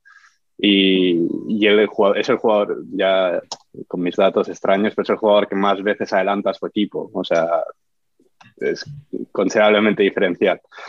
Y yo creo que estoy de acuerdo con Dani, que creo que es el duelo más mm, decantado hacia un lado. Bueno, bueno, pues yo no estoy ahí, no estoy yo. Ahora se nos vuelve a cambiar la sí, bueno, Barcelona es Barcelona. De todas formas, más decantado no, los, no sabría yo, no sabría yo decirlo. No sabría decirlo. Lo que digo, van a ir a penalti, ya verás. A dejaros mal. Y ya el viernes, el tercer cuarto de final, Jumpers Rivera Navarra, el Pozo Murcia. Miguel, ¿dónde crees que va a estar la clave aquí? Hablaba con, hablaba con Diego hace justo antes del partido de Zaragoza, los dos anteriores, creo, y me hablaba de un cambio de forma de juego y que iban a preparar estos partidos previos a la Copa a jugar de otra manera no solo a lo mejor en las alturas de la defensa, que ya le vi el otro día, pero estaban en media pista, en el tipo de marcaje, en el tipo de ataque, etc. Y bueno, pues que el partido de Inter allí había sido un detonante, ¿no? De, un, cambio que, iba a proponer. Y bueno, le ha funcionado. A nivel de resultados, eh, le ha funcionado. Em, sin duda es uno de los favoritos. Creo que Pozo siempre será favorito, que creo que después de esta racha mala que han tenido todos los principales interesados en mostrar otra cara de juego y de entusiasmo son los propios jugadores, ahí ya el, entrenador no interviene, sea quien sea, el entrenador se vaya, no se vaya, se quede. Este es el escaparate mayor y tratan de, tratarán de justificar por qué Tainan, eh, Gadella, etcétera, etcétera, han venido a este equipo. Esta oportunidad la tienen ya perdieron la anterior y esta oportunidad la tienen. Y veo un, cambio en la tendencia. No sé en qué punto de la subida les va a pillar, porque seguramente sea muy pronto, pero si pasan primera ronda y llegan a una segunda, va a ir acrecentando esta subida de juego. Tienen pegada y si, están en el día, es un equipo favorito absolutamente, absolutamente a todo, más allá de un poco de, los picos con los que está, con lo que está jugando este, este año. Y una vez más, si este Aspil hubiese sido el Aspil de hace tres o cuatro semanas, pues diría otra cosa, pero es el Aspil seguramente real. Es decir, estaba, los italianos dicen gasato, ¿no? Estaba espumellante por encima de sus opciones, de sus posibilidades. Eso es mérito de, la franquicia, de Pato, del ambiente de, que hay en ese pabellón, de los jugadores, pero en el fondo no deja de ser un equipo con muchísimas limitaciones, muchas. Y el objetivo del pozo de Diego es hacerlas lucir ahora en un momento que no están tan, con tanta confianza, en definitiva. Para mí es claro favorito Pozo, aunque va a pasar canutas seguro, conociendo a, conociendo a, Pato y a cómo van a, van a plantear el partido. Mm. Yo os decía con el Barça Jimmy que era el partido o uno de los dos partidos que veía más decantados a favor de un equipo. El otro era este. Y es por lo que tú dices, Miguel, porque si cogemos el pozo de hace dos semanas y cogemos el Jimmy, o sea, el Jimmy, perdón, el Aspil de hace un mes, el partido estaba mucho más igualado de lo que a lo mejor mm. llega en este momento. Y claro, es que son las cosas que siempre se dicen. Cuando se hacen los sorteos, que en este caso no ha pasado mucho tiempo desde el sorteo de la Copa España, pero había ha habido años en los que el sorteo era en diciembre y se jugaba en marzo, abril. Y decíamos, bueno, es que ahora, ya, pero es que ahora no, es que quedan cuatro meses. Bueno, pues es que, ¿sabes? No quedaban cuatro meses, quedaban dos semanas y han cambiado las dinámicas totalmente. Y este es, este es uno de esos partidos donde yo dije, uff, uff, uff, cuidadito con Rivera que le puede hacer un apaño al pozo. Y ahora me cuesta más verlo, me cuesta. Pero me cuesta porque veo que, el pozo, como tú dices, va un poquito hacia arriba. Yo todavía le sigo viendo carencias. Y, a mí hay algo ¿no? que me dice, ah, pues, el fútbol sala que hace Pato, ¿no? por cómo juegan esos chicos en Rivera y tal, le van a dar guerra, le van a dar un problema. Pero por otro lado digo, ya, pero esto ahora ya no va de jugar bonito, sino de competir. De competir. Y en la Copa de España a Rivera le ha faltado saber competir. Y a lo mejor los jugadores eran todos distintos, pero Pato no. O sea, Pato sabe que se hace falta ese, plus que necesitas en una Copa de España para ganar un, un primer partido contra un pozo, porque a lo mejor contra un rival un poco más de, su liga, cosa que no iba a pasar porque está donde no le corresponde, entre comillas, entenderme, en el buen sentido de la palabra, está en una Copa de España que, no es su lugar, o sea, a lo mejor el, el lugar de Aspil era un 10, un 12, pero claro, tienes a un pato que es tan bueno, que te ofrece tantas alternativas, que se inventa un Adrián Pereira incorporándose en el 5 para 4, que te llega un pintiño que la gente se podía pensar que este tío, ¿dónde va con 36 años llegando aquí y se convierte en el alma del equipo en dos días? te salen chicos como Nacho, como. O sea, es que tiene. A ver, ya es lo que os digo. a mí me gustaría pensar y quiero pensar que, que Rivera va a dar mucha guerra, que, que, se lo va a poner muy difícil al pozo, que no van a estar nada a gusto pero claro, luego veo qué jugadores tiene el Pozo, la experiencia que tiene de este tipo de partidos, pues tú decías Gainán, Gadella, claro, es que tienes a gente como Felipe Valerio que es internacional, tienes a un portero como Juanjo que algún partido decisivo el chaval ha jugado en su vida. Entonces, empiezas a sumar, ¿no? Eh, condicionantes y dices, hostia, es que yo quiero, quiero pensar que el, el Rivera le va a dar mucha guerra, pero lo veo difícil, sinceramente. Yo creo que también es la oportunidad para esos jugadores de los que habláis, de esos top, de Tainan, uh, Mati Rosa, Gadella, que al final han sido fichados para, para partidos como los que se van a jugar el jueves, bueno, en este caso el viernes. Eh, y en la Supercopa no estuvieron muy finos. Eh, también es que era el primer partido, o sea, bueno, no, no era el primer partido que jugaban de estos importantes a un único partido. En la Copa del Rey también pincharon pero creo que es, es en este tipo de partidos cuando, cuando tienen que, pues, que demostrar lo que son esos jugadores casi carniceros, por decirlo de alguna manera, que parece que no tienen sentimientos, que solo buscan el gol, que son decisivos, que, que muerden si hace falta morder. Y, creo que tienen que demostrar eso. Y al final, que ya, ya lo vimos la temporada pasada, el que está siendo muy decisivo y que vino así con menos nombre es Rafa, Rafa Santos, que, jugador. Y, estoy de acuerdo con lo que decís, que hace unas semanas veíamos eh, que sí que puede ser el duelo del morbo por todo lo que hay detrás, eh, y que sí que Rivera podía poner en complicaciones al Pozo, pero yo creo ahora que el Pozo sí que es mm, bastante más favorito, pero que la ansiedad, eh, la gestión de la ansiedad en el Pozo mm, puede, puede cantar el partido. me refiero, si Rivera consigue meter un gol este partido que parece también tan decantado, eh, cuando no se empiece a dar el tipo de partido que esperaba el Pozo, puede ser complicado para, para, para los jugadores y para, y para el entrenador del Pozo. Llevas toda la razón. Depende de cómo vaya el partido en la parte final. No solo de marcador, que también, sino de sensaciones. Si eh, equipo de Aspil, Pato, es capaz de llevar al, al rincón oscuro, siempre hablo del rincón oscuro de los miedos a Pozo, se van a multiplicar se van a multiplicar por las experiencias previas que, estamos teniendo. Si Pozo es capaz de, jugar un partido limpio, mira lo que te digo, aunque estén 2-1, 3-2, pero el partido se está en partido, se, se nota esta, esta diferencia, pues posiblemente pueda romperse a favor de Pozo al final, va a hmm. marcar mucho el, ese durante. Ese durante para mí es fundamental en este partido porque el, la pelea mental va a ser, va a ser muy grande. Pero es verdad que Aspil hace unas semanas a cualquier rival que hubiese cogido la liga le ganaba. O sea, parecía que no tenían limitaciones. Y ahora, sin embargo, afloran. Y eso al final también cuenta. Los jugadores son conscientes de, este tipo de cosas. Así que imagino que del lado de, Diego, pues estará diciendo tenemos que empezar fuerte, marcando primero.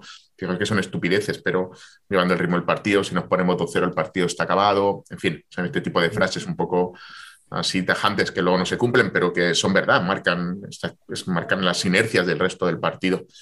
Va por ahí, va por ahí. Más allá de que, repito, eh, vi el partido en Jaén, vi el otro, es decir, hay un cambio por completo en cuanto a la altura defensiva, el tipo de marcaje, el tipo de juego, y le ha ido bien. Esto al final, pues, eh, implicaba un cierto riesgo, porque Diego igualmente tiene un estilo muy marcado en la forma de jugar, pero lo cambió por completo y encontró el resultado. Esto al final, pues creo que unido a, lo que, todo lo que hablamos, independientemente de todo, hace que Pozo sea muy, muy favorito. Bueno, y el último cuarto de final, el que podríamos definir como el duelo de las aficiones, ¿no? O sea, ese Viñalbal y Valdepeñas, Jaén, Jaén, paraíso interior, jugando Jaén, además, en el Olivo Arena, yo creo que va a ser un partido que, aparte de lo que veamos en la pista, ya en la grada va a ser una pasada, ¿no, Miguel? Es el partido de envidia. Esto no hay que perdérselo. Yo creo que es el mejor, sin duda, ¿eh? Y para una copa es el mejor partido posible, sin duda, pero sin duda de las sin dudas, porque posiblemente sean los, no, y sin posiblemente, son los mejores equipos que muestran orgullo de pertenencia, aficiones similares a los que podemos hablar de fútbol o de baloncesto, es decir, gente, en general el fútbol sala en muchos pabellones es gente que viene a ver el fútbol sala. Es gente que le gusta este deporte, que viene en familia, o los chicos, y que, bueno, puede tener más o menos simpatía por algo, pero jamás se va a gastar 30, 40, 50, 60 euros en una camiseta, algo así, ¿no? Aquí, eh, aquí es al contrario. Es, gente que tiene un orgullo de pertenencia a su equipo, que se identifica. A mí me recuerda muchísimo al Caja Segovia que, que, reflotamos, ¿no? En, que reflotamos porque desgraciadamente pues cuando llegué 2004-2005 estábamos pues, con 12 puntos, último, el pabellón vacío y tuvimos que reflotar la franquicia con este, acercando, acercando a los jugadores a, a, los colegios. Empezamos con el tema de los colegios, etcétera. Celebramos cumpleaños de los chicos yendo a calentando eh, previo en los entrenamientos, pues eh, calentaban con nosotros, hacían ahí su movilidad articular y una forma de hacerse la foto, ir, en fin, muchos detalles.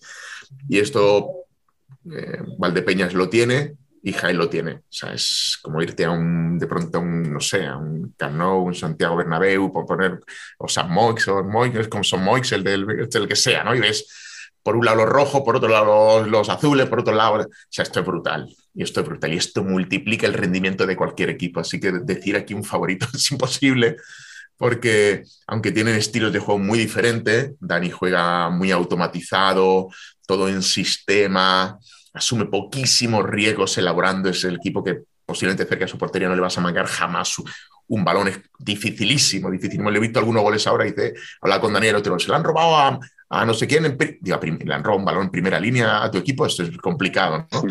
Y ellos tienen un juego muy, muy, muy, muy marcado y muy efectivo. Yo creo de los equipos que, no sé cómo llegarán el número, es una sensación, ¿no? Llega lo justo, pero llega para matarte, ¿no? Lo hace muy bien. Y por otro lado, David Ramos, que es, jugón, ¿no? Te hace jugar a todos, da igual lo que le pongas ahí delante, que te lo, te lo convierte en un gran jugador, que seguramente en las pérdidas de Chino y Catela, en vez de hundirlos, les ha reflotado y ha compactado en torno a esa deficiencia, ese sufrimiento, a ese desafío de decir ya no vais a ser lo que...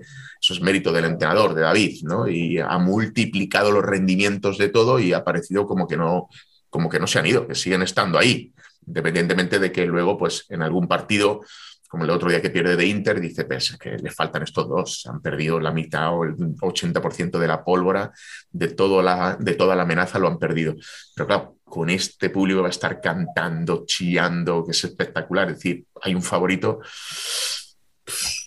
no sé, Jaén porque, porque es mi tierra, porque entrené allí y porque tendrá más afición y por lo que los quiero y por las actitudes que me dan siempre que voy para allá. Si no, me costaría darles como favorito, pero bueno, un poquito más Jaén, lógicamente. Yo, yo creo que es de las pocas veces en mi vida que no me voy a mojar. O sea, no, no, no voy a decirlo, pero no porque por miedo, sino porque de verdad que soy incapaz de, de, saber quién puede ganar. O sea, podría decir un equipo que acertarlo y os aseguro que sería totalmente fortuito. O sea, no, no me atribuiría ningún mérito. Pero por eso, porque es que además, eh, tú has dicho una de las claves, o sea, las dos aficiones animan muchísimo, pero es que si, si las televisiones, si nosotros, si todo el mundo quisiera vender un partido, fíjate, o sea, no venderíamos un Interpalma ni el Barça ni venderíamos el Jaén Valdepeña.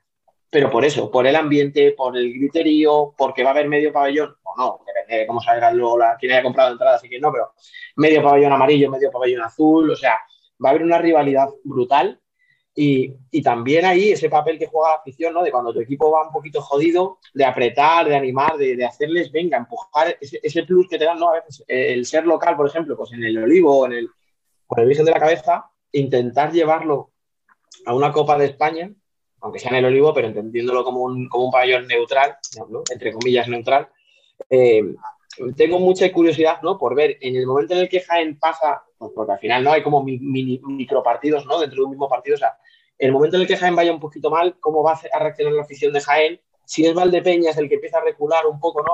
Acogotado por, por Jaén, ¿qué es lo que va a hacer la gente de, de Valdepeñas? O sea, un poco, ¿no? Ese choque de fuerzas desde la grada, ¿cómo puede ayudar a, los jugadores y a los entrenadores, ¿no? A tomar decisiones, a que, o sea, yo un entrenador no se va a dejar influir por la grada, pero claro, si te enervan desde la grada diciéndote, vamos a por ellos, vamos, y hostia, yo me imagino que, estás ahí abajo y dices, venga, que sí, coño, claro que sí, voy a meter a un tío de ataque, vamos a por ellos, vamos a buscar el gol.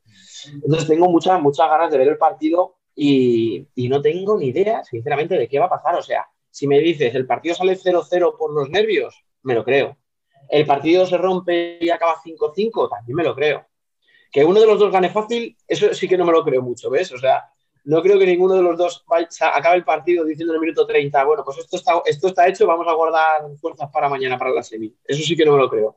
Pero excepto eso, eh, yo creo que hay tantos jugadores en los dos equipos capaces de resolver, porque es lo que decíamos, o sea, eh, por nombres quizás no son los jugadores más conocidos del mundo y a lo mejor pues mira, si te vas a Japón y preguntas, pues hombre, la gente conoce mucho más a Ferrao o, a Pito que a, que a Alan Brandy. Pero Alan puede ser un tío fundamental, clave. Pero es que en Valdepeñas, es lo que tú dices, con las dos bajas que ha tenido, hay otros jugadores que han cogido un poquito más ese peso. Yo no sé si, también tiene bajas Valdepeñas, si, la va, si va a llegar, van a llegar. Eh, pero ya os digo, o sea, yo para mí es un partido más igualado en lo emocional, en lo deportivo, y no sé, no tengo ni puñetera idea de qué va a pasar, sinceramente. Sí, si hablamos de momento, o sea, de, del récord que tienen los últimos cinco partidos, vemos que son bastante parecidos. Valdepeñas tiene dos victorias, dos empates y, una, y dos derrotas y un aplazado, y Jaén tiene dos victorias y tres derrotas. Uh, por momentos igual diríamos, o sea, puede ser récord, igual diríamos Valdepeñas, pero mm, yo creo que sí, un poco Valdepeñas más adelantado que Jaén en ese aspecto, pero eh, si hablamos de, de, lo que no es fútbol sala o de lo que no es táctica, eh, creo que los dos tienen motivos o sí, motivos para pensar en, en esa épica de estar en semifinales. Eh, Jaén por motivos obvios, por jugar en casa, por ese mm, algo especial de jugar en tu tierra, con tu afición, en tu, en tu campo. Y Valdepeñas, pues, por, porque es, es, su competición fetiche. O sea, al final lo que es Valdepeñas hoy eh, se explica con, con, esa épica de llegar a la final en, en Málaga. Allí el equipo creció, eh, igual incluso se pensó que era mejor de lo que realmente era y, y, ha llegado, Valdepeñas está donde está yo creo que por esa final, eh, por esa motivación, por ver de lo que era capaz, por esa afición creyendo en ese equipo y, y, sí, o sea, yo quiero que ya sea viernes, quiero ver ese partido, vivirlo en persona, tiene que ser espectacular. Es el partido a vender, ¿eh?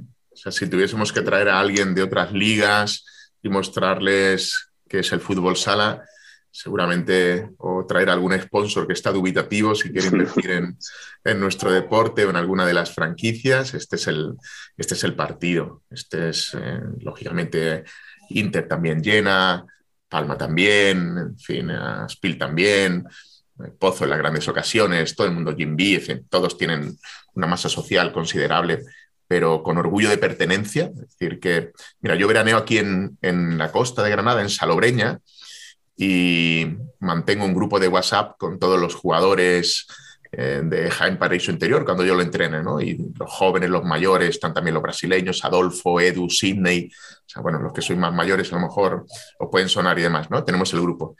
Y pues estoy en la playa y, y no veo más que camisetas de Jaén Paraíso Interior. Veranea mucho jienense, pero es que son camisetas y les pongo, hago una foto, otro aquí, otro aquí, mucho, es una plaga, mucho, estáis por todos lados en, en, la costa y en el este, ¿no? Y los ves, o sea, igual que van las del Madrid y la del Barça, esto, esto es, es, es, es, un, es anómalo, es, es, complicado y no tiene un club de fútbol, es un club de fútbol que a lo mejor, o sea, es un, esto es particular. Luego se enfrentan dos entrenadores que tienen el, el, el bonito don de multiplicar el rendimiento de los jugadores que fichan y que cogen. Y esto es muy complicado, son tipos que multiplican el talento. Entonces, bueno, pues se juntan muchísimas cosas para decir, es el partido. Es decir, si hay algo que mostrar al mundo de, de España es este partido, es un partidazo. Yo sobre este partido os querría hacer una pregunta. ¿No creéis que a Jaén le puede pesar? Igual esto que estoy diciendo es una tontería y cuando veamos el Olivo Arena el viernes es completamente amarillo. Pero ¿no creéis que le puede pesar ver que ese Olivo Arena, que es su casa, la mitad del Olivo Arena es amarillo y la mitad es azul? Que se me ha colado gente en casa, ¿no? Esta gente que hace aquí en mi, en mi casa. No, no, creo, yo en mi punto de vista no creo. Ellos han sabido convivir con mitades claramente opuestas en, en, en Madrid y en las otras copas. No creo, son, sabe lo que es ganar, esto es muy importante. Esto es muy importante. Igual que Valdepeñas sabe lo que es ya colarse ahí y, casi ganar y merecerla ganar. Eh, ahí yo creo que también está igualado. Porque eh, habla muchas veces con entrenadores, ¿no? Que hasta que no ganas, no, no comprendes o te, has enfrentado a finales o semifinales y no ganas y no ganas. ¿Qué coño estaré haciendo mal yo como entrenador o con los jugadores? ¿no? Mi lenguaje corporal, las frases que utilizo, si el scouting es más cagón de la cuenta, si es más conservador. Algo estoy haciendo porque me enfrento y no consigo ganar. Pero cuando ganas, es como que se te abre una puerta de soluciones, de respuestas que dices, ya lo sé. Y esto ya lo sabe Dani, ya lo sabe también a su manera David, los jugadores lo saben. Creo que es un aspecto que no disminuye el rendimiento, Rubén. En cualquier caso va a multiplicar de cualquiera de las maneras. Por otro lado, claro, Jaén también tiene las líneas del campo y el campo es el suyo. De alguna manera, el ambiente, porque al final esto los sentidos es verdad, cuando tú es jugar fuera, jugar dentro cambia tanto, y pero si el campo es el mismo, la pelota es la misma, las líneas, los... y sin embargo se disminuyen los rendimientos, ¿no? E incluso en campos que no hay público. Y, pero ¿cómo puedo jugar tan mal fuera si en una segunda vez si hay tres espectadores, si en mi casa también hay tres? Pues bueno, pues porque los sentidos humanos están acostumbrados a este ambiente, está en mi línea, el banquillo, sé como que todo cuadra, ¿no? Todo encaja y eso es una ventaja también para Jaén, porque es su pabellón. O sea, los cerebros van a estar como el Tetris, encuadrados en mi línea, mi banquillo, mi ambiente, mi pasillo, mi vestuario. Esto ofrece también una- un aspecto de local importante. Yo ya el último detalle que yo daría de este partido es, os recuerdo que son dos equipos que se tienen muchas ganas desde hace mucho tiempo. O sea, los Jaén Valdepeña son partidos muy calientes. Entonces, no sé si una de las claves puede ser el gestionar esa ansiedad de ganar a un equipo que sabes que, que- que- ya no es solo el paso a las semifinales, que es un premio increíble, obviamente, el- sino quién te quitas por el camino. O sea, no es paso a semifinales, pero es que además evito que mi enemigo querido lo consiga. Ah, tienen, no sé si tienen, ellos tienen, tienen, sí, no sabía, sí, tienen este tipo de historias, sí. Sí, sí, sí, sí, sí. Hay, la- o sea, son dos aficiones, no ha habido nunca problemas graves entre ellos, o sea, no, no, no hablo de problemas en la grada, no, no, hablo de rivalidad deportiva, o sea, hay mucha rivalidad. Jaén ha conseguido lo que no había conseguido nadie, que es quitarle títulos a los tres grandes en los últimos 12 años, y Valdepeña se siente que puede ser el siguiente, que, que esté ahí, o sea, es decir, yo quiero ser el nuevo Jaén, y de hecho si alguien de Valdepeña me escucha y oye, lo de ser el nuevo Jaén, seguro que no le sienta bien. Vale, vale, no les conocía. Pero sí, sí, entonces, cuidado también que no entren a un jugador pasado de revoluciones y, y veamos a equipos con las cinco faltas muy pronto o, o algún penalti o alguna tarjeta roja por lo que te digo, por esa ese ansia, ¿no? De, de- de yo tengo que ir a por mi rival porque sé que mi afición lo va a agradecer y no me pase un poquito de rosca y le pegue una patada de tiempo a alguien por error, porque voy acelerado y eso también te puede desequilibrar un poco. ¿eh? O sea, ahí no digo que esté la clave, pero podría llegar a ser una de las, una de las claves para mí. Bueno, pues la copa está servida. Lo último que nos queda, como siempre digo antes de este torneo, es sentarnos y disfrutar de ella. Eh, Miguel, muchísimas gracias por haberte pasado por aquí hoy. Ha sido un lujazo tenerte con nosotros y bueno, como siempre digo a todos los que pasan por el debate por primera vez, Futsal Corner es tu casa. Eh, cuando quieras pasa, que la puerta está abierta. A vosotros por, por la invitación y animar a toda la gente que disfrute Jaén. Es como mi segunda casa. Se lo van a pasar bien. Bonita ciudad, mucho que ver y buen comer. Eh, a ti, Dani, eh, no te escucho ahora en un poquito, ¿no? No, yo por hoy tengo suficiente. me- Hay una ciudad que quiere que la conozca, así que yo os dejo aquí hoy. Y a ti, Biel, ¿te tendremos ahora en la columna? Eh, no, suficiente por hoy. Es que, claro, o sea, me escapo, soy un afortunado y me escapo a Jaén para disfrutar esta maravillosa copa. Y pues uno tiene que hacer, tiene que adelantar todo lo que no podrá hacer durante esos cuatro días. Qué responsable es, de verdad. ¿eh? Esto lo dice porque le está escuchando su madre, ¿sí, no? Dice- Dicen Rubén que las nuevas generaciones son un desastre. ¿ves? Esto eso no puede ser. No- nos dan mil vueltas. Eso es, son más ordenados de lo que pensamos.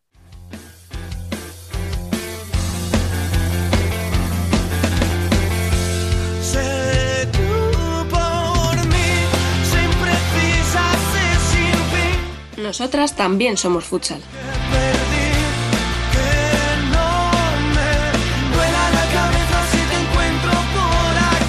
Bueno, pues vamos ya con el Ellas son Futsal y como podéis o podréis escuchar, eh, Dani nos ha dicho ya que no se iba a quedar y no sé qué os parece eso a vosotros. Alba, Fran, ¿cómo lo veis? Primero, buenas tardes. Me parece una vergüenza, así lo digo. Van dos semanas seguidas. Dos semanas seguidas que se ha caqueado. Y encima nos enteramos que está de vinos en Oporto. O sea, ¿para qué más?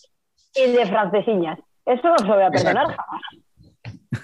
Buena- buenas tardes, Rubén y Fran. Eh, aquí una cumplidora que se ha quedado se ha quedado en casa para grabar el podcast cuando podía estar en Oporto. Yo debo decir, debo decir que aquí la que sales perdiendo eres tú, ¿eh? Sí. No sé, pero yo, yo- Gracias. Iba, iba a decir una cosa y le iba a decir, es como decía Fran, lleva dos semanas.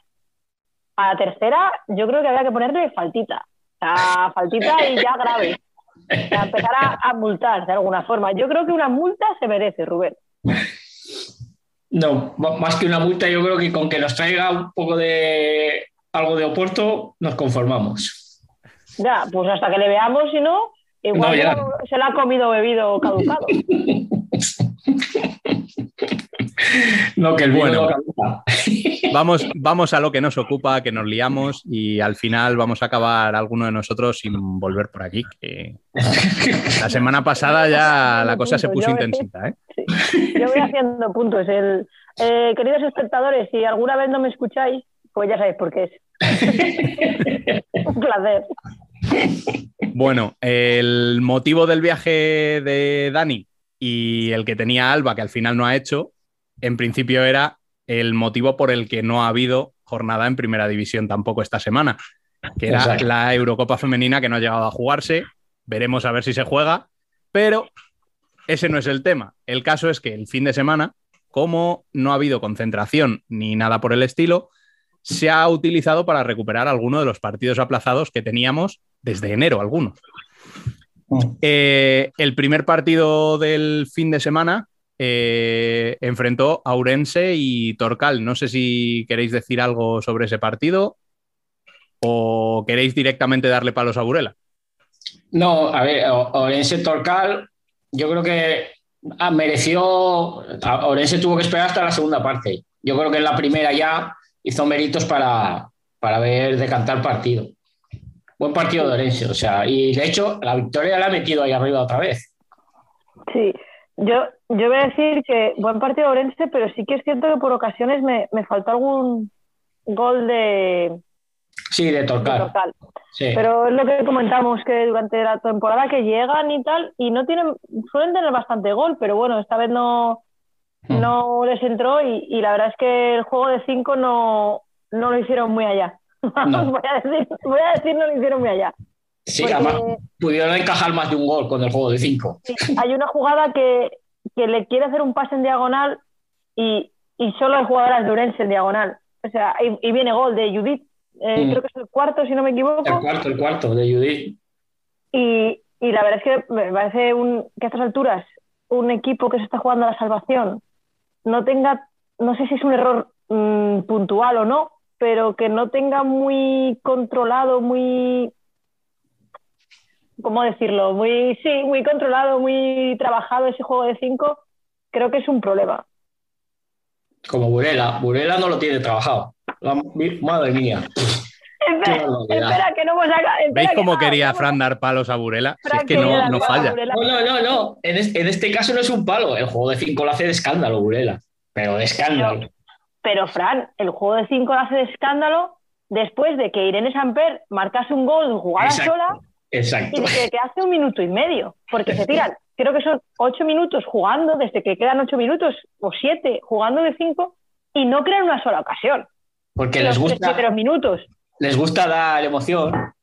¿No viste cómo se levantó la gente del pabellón?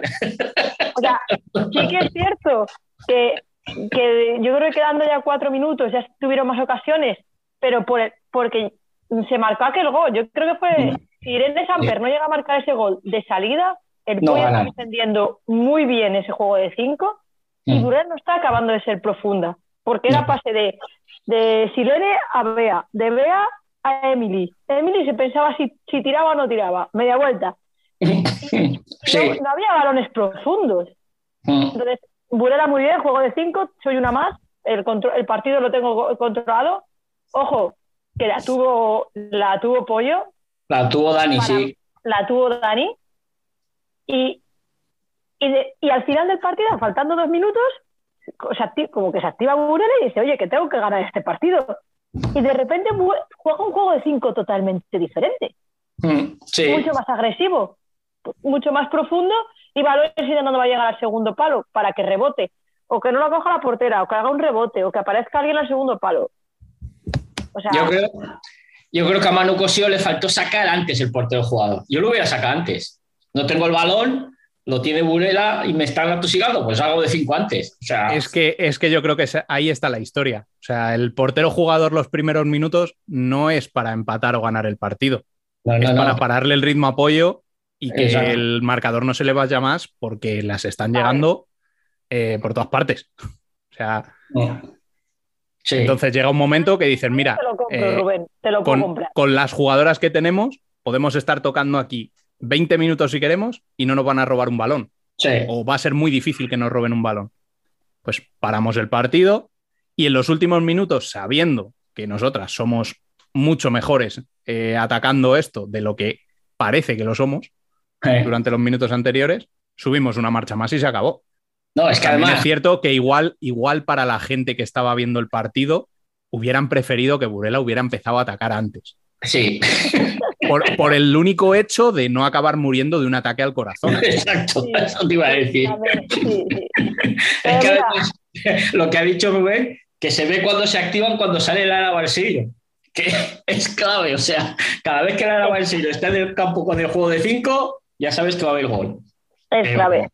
Pero mira, yo eso, esa, ese pensamiento de Rubén no, no lo había, no lo había visto, no lo había concebido. Pero, oye, pero puede ser. Pero también te digo que jugando de cuatro estaban creando ocasiones y tampoco estaban dejando grandes ocasiones a apoyo, porque se No. basaba en balones a Dani y, y, y atrás, como puedas. Sí, sí, sí. O sea, yo creo que a partir del 2-0, Pollo, yo creo que renuncia completamente a jugar. O sea, se va atrás. La, sale la segunda un parte es un monólogo de, de Burela. sí, es un monólogo.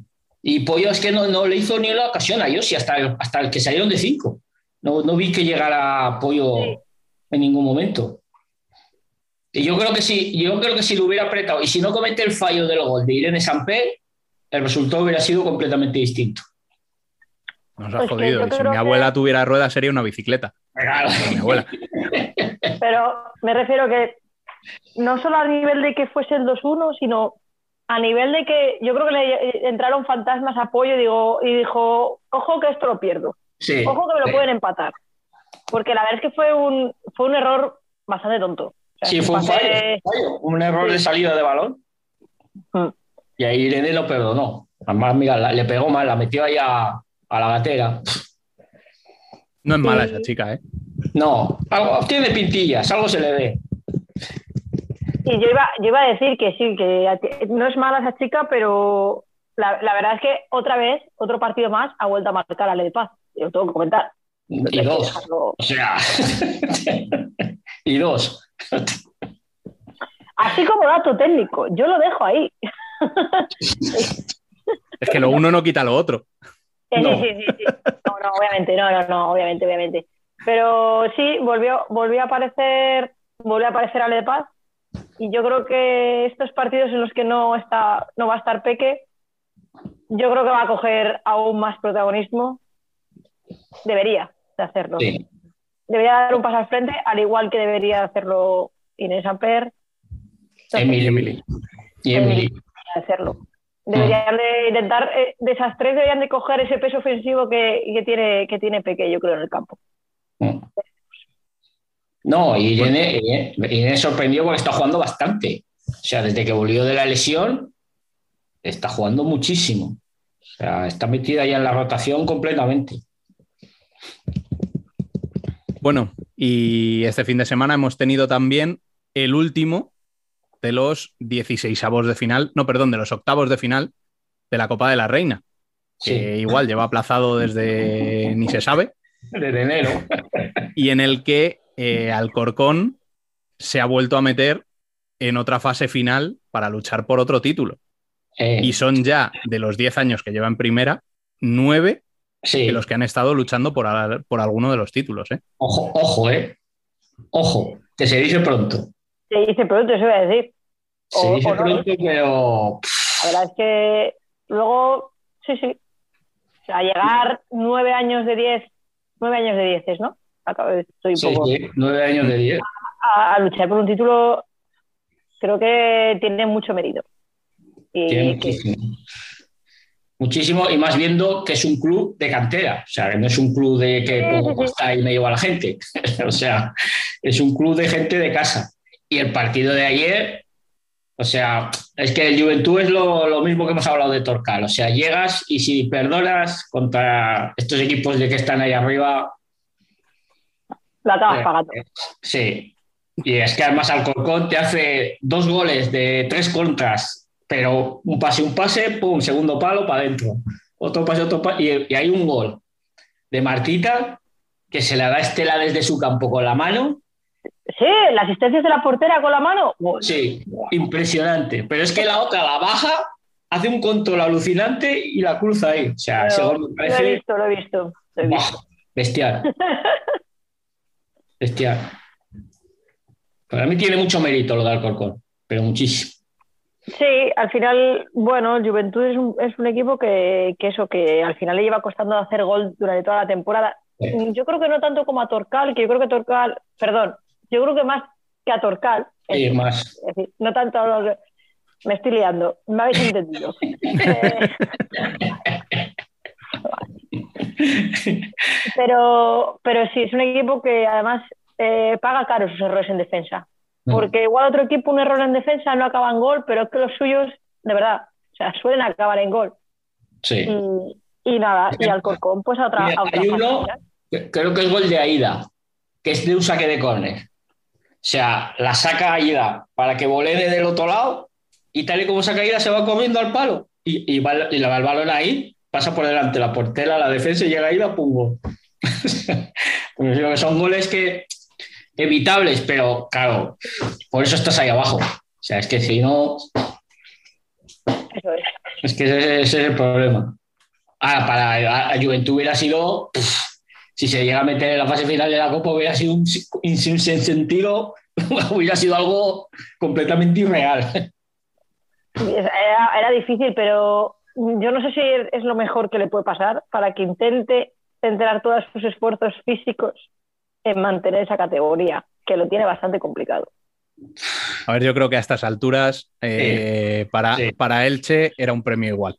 O sea, Sí. Sí, eso sí. si te metes en, en esos cuartos de final y te puedes ir a, a Ourense a jugarla, pues Sí, mira, mira. eso que nos llevamos, Sí. pero pff, ni nadie espera que pases de esos cuartos de final, Mm. ni, o sea, me recuerda un poco al caso de Peñas Plugues el año pasado. Sí. Sí, No, te metes ahí en la Final Eight, pero ¿y qué? Ya, sí, no, no sacas nada. O sea, tampoco es. O sea, es el premio de estar, Pero por estar. pero igual es que te vas con un saco. es que es peor. Igual. Entonces, que dependi- dependiendo del rival, Dependiendo de que te toque, igual un saco o dos. Claro, depende que te toque, porque si te tocan los dos colosos, Sí, sí. pues a lo mejor. Me refiero que, bueno, pero al final es un premio llegar, que es también. Sí, sí, sí. Hombre, Es que sí, pero bueno, sí, no, no, te das el gustazo de estar y eso es. sí, una experiencia que no, que no vas a volver a vivir. O sea, que no sabes cuándo, si, si volverás alguna vez. Es algo, pero yo creo que yo creo que están más que descendidas ya. O sea, no les veo yo. A ver, a Elche yo creo que lo que le queda es disfrutar de estos meses en Sí. primera división, coger Sí. experiencia, eh, empezar a pensar Eh. qué, qué plantilla quiere montar de cara al año que viene y volver a intentar subir el año Sí. que viene otra vez. Sí, sí, Pero están muy lejos, están muy lejos. mucho. Está- Es que encima Sala Zaragoza ha ha empezado a ganar partidos, pues sí, la cosa se pone más difícil. Eh, y si quieres volver a subir a primera, tienes que tener un proyecto para volver a subir a primera y no pasarlo igual de mal que el año anterior. Claro, a eso me refiero. Sí, sí, sí. Es decir, O sea, no ver vale qué jugadoras de las que has tenido este año en el equipo te van a servir para el proyecto en segunda y si subes, te van a seguir sirviendo. Exacto. Y que Mm, se quiera claro. quedar. Porque tiene al lado de la Universidad de Alicante. Exacto. Es que, es que ese es otro problema que te va. La, la UA te va. Sí, eso es lo que tiene tener dos equipos en la región. Fran, no te, Fran, no te rías que la gente no me está viendo. No, ya, ya, ya. No, efectivamente, para la gente que nos está escuchando, Alba ha hecho ahí un gesto de robar, como... De, de que Bueno, y para... eh, perdón, dos equipos. la No, no, dale, dale. Eh, que es lo que siempre pasa cuando un equipo desciende y tienes otro equipo que está en primera, eh, en una categoría superior y lo tienes cerquita, muchos jugadores se van a mover. Es Sí. ley de vida. Entonces, Sí, sí, sí. Veremos cómo se queda Juventus después de con cuánta gente se queda. Sí, eso, eh, mira, eso, eso de los dos equipos pasa en todos los sitios, menos en Aragón.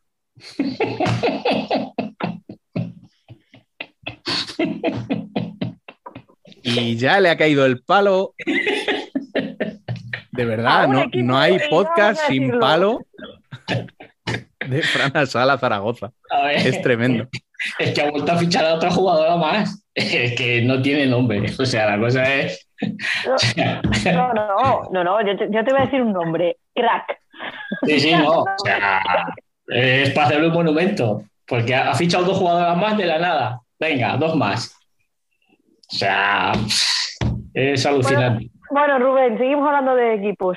Sí. Eso, eso sí iba a decir, que viendo que esta semana ya sí que se reanuda la competición y que ya vamos a por el sprint final de esta liga, eh, me gustaría a ver si me podríais vosotros abrir los ojos con cuáles son vuestras dos favoritas, y voy a decir dos, porque a Navalcarnero y a Burela les veo ahí ya. De cara al playoff, ¿a qué yo no dos sé, equipos yo no sé creéis? si Futsi se meterá, ¿eh? Mm, No sé, no, ¿eh? no. No las veo finas.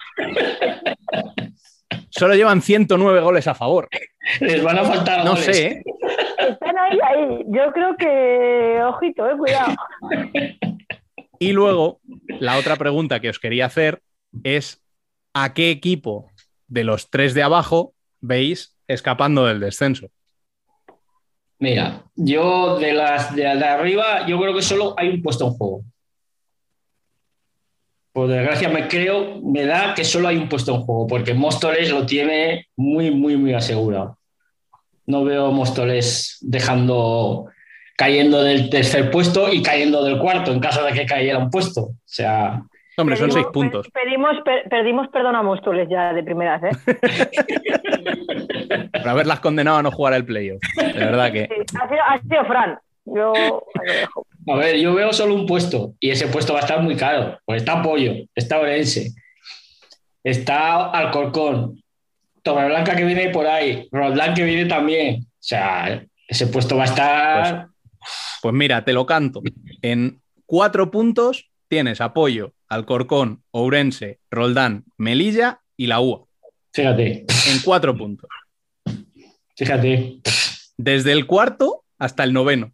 Sí, ese, puesto va a estar muy caro porque no creo que cojan a Móstoles. No le veo a Móstoles fallando tanto. O sea, ha habido años que en las fiestas de mi pueblo ha habido menos navajazos de los que va a haber aquí.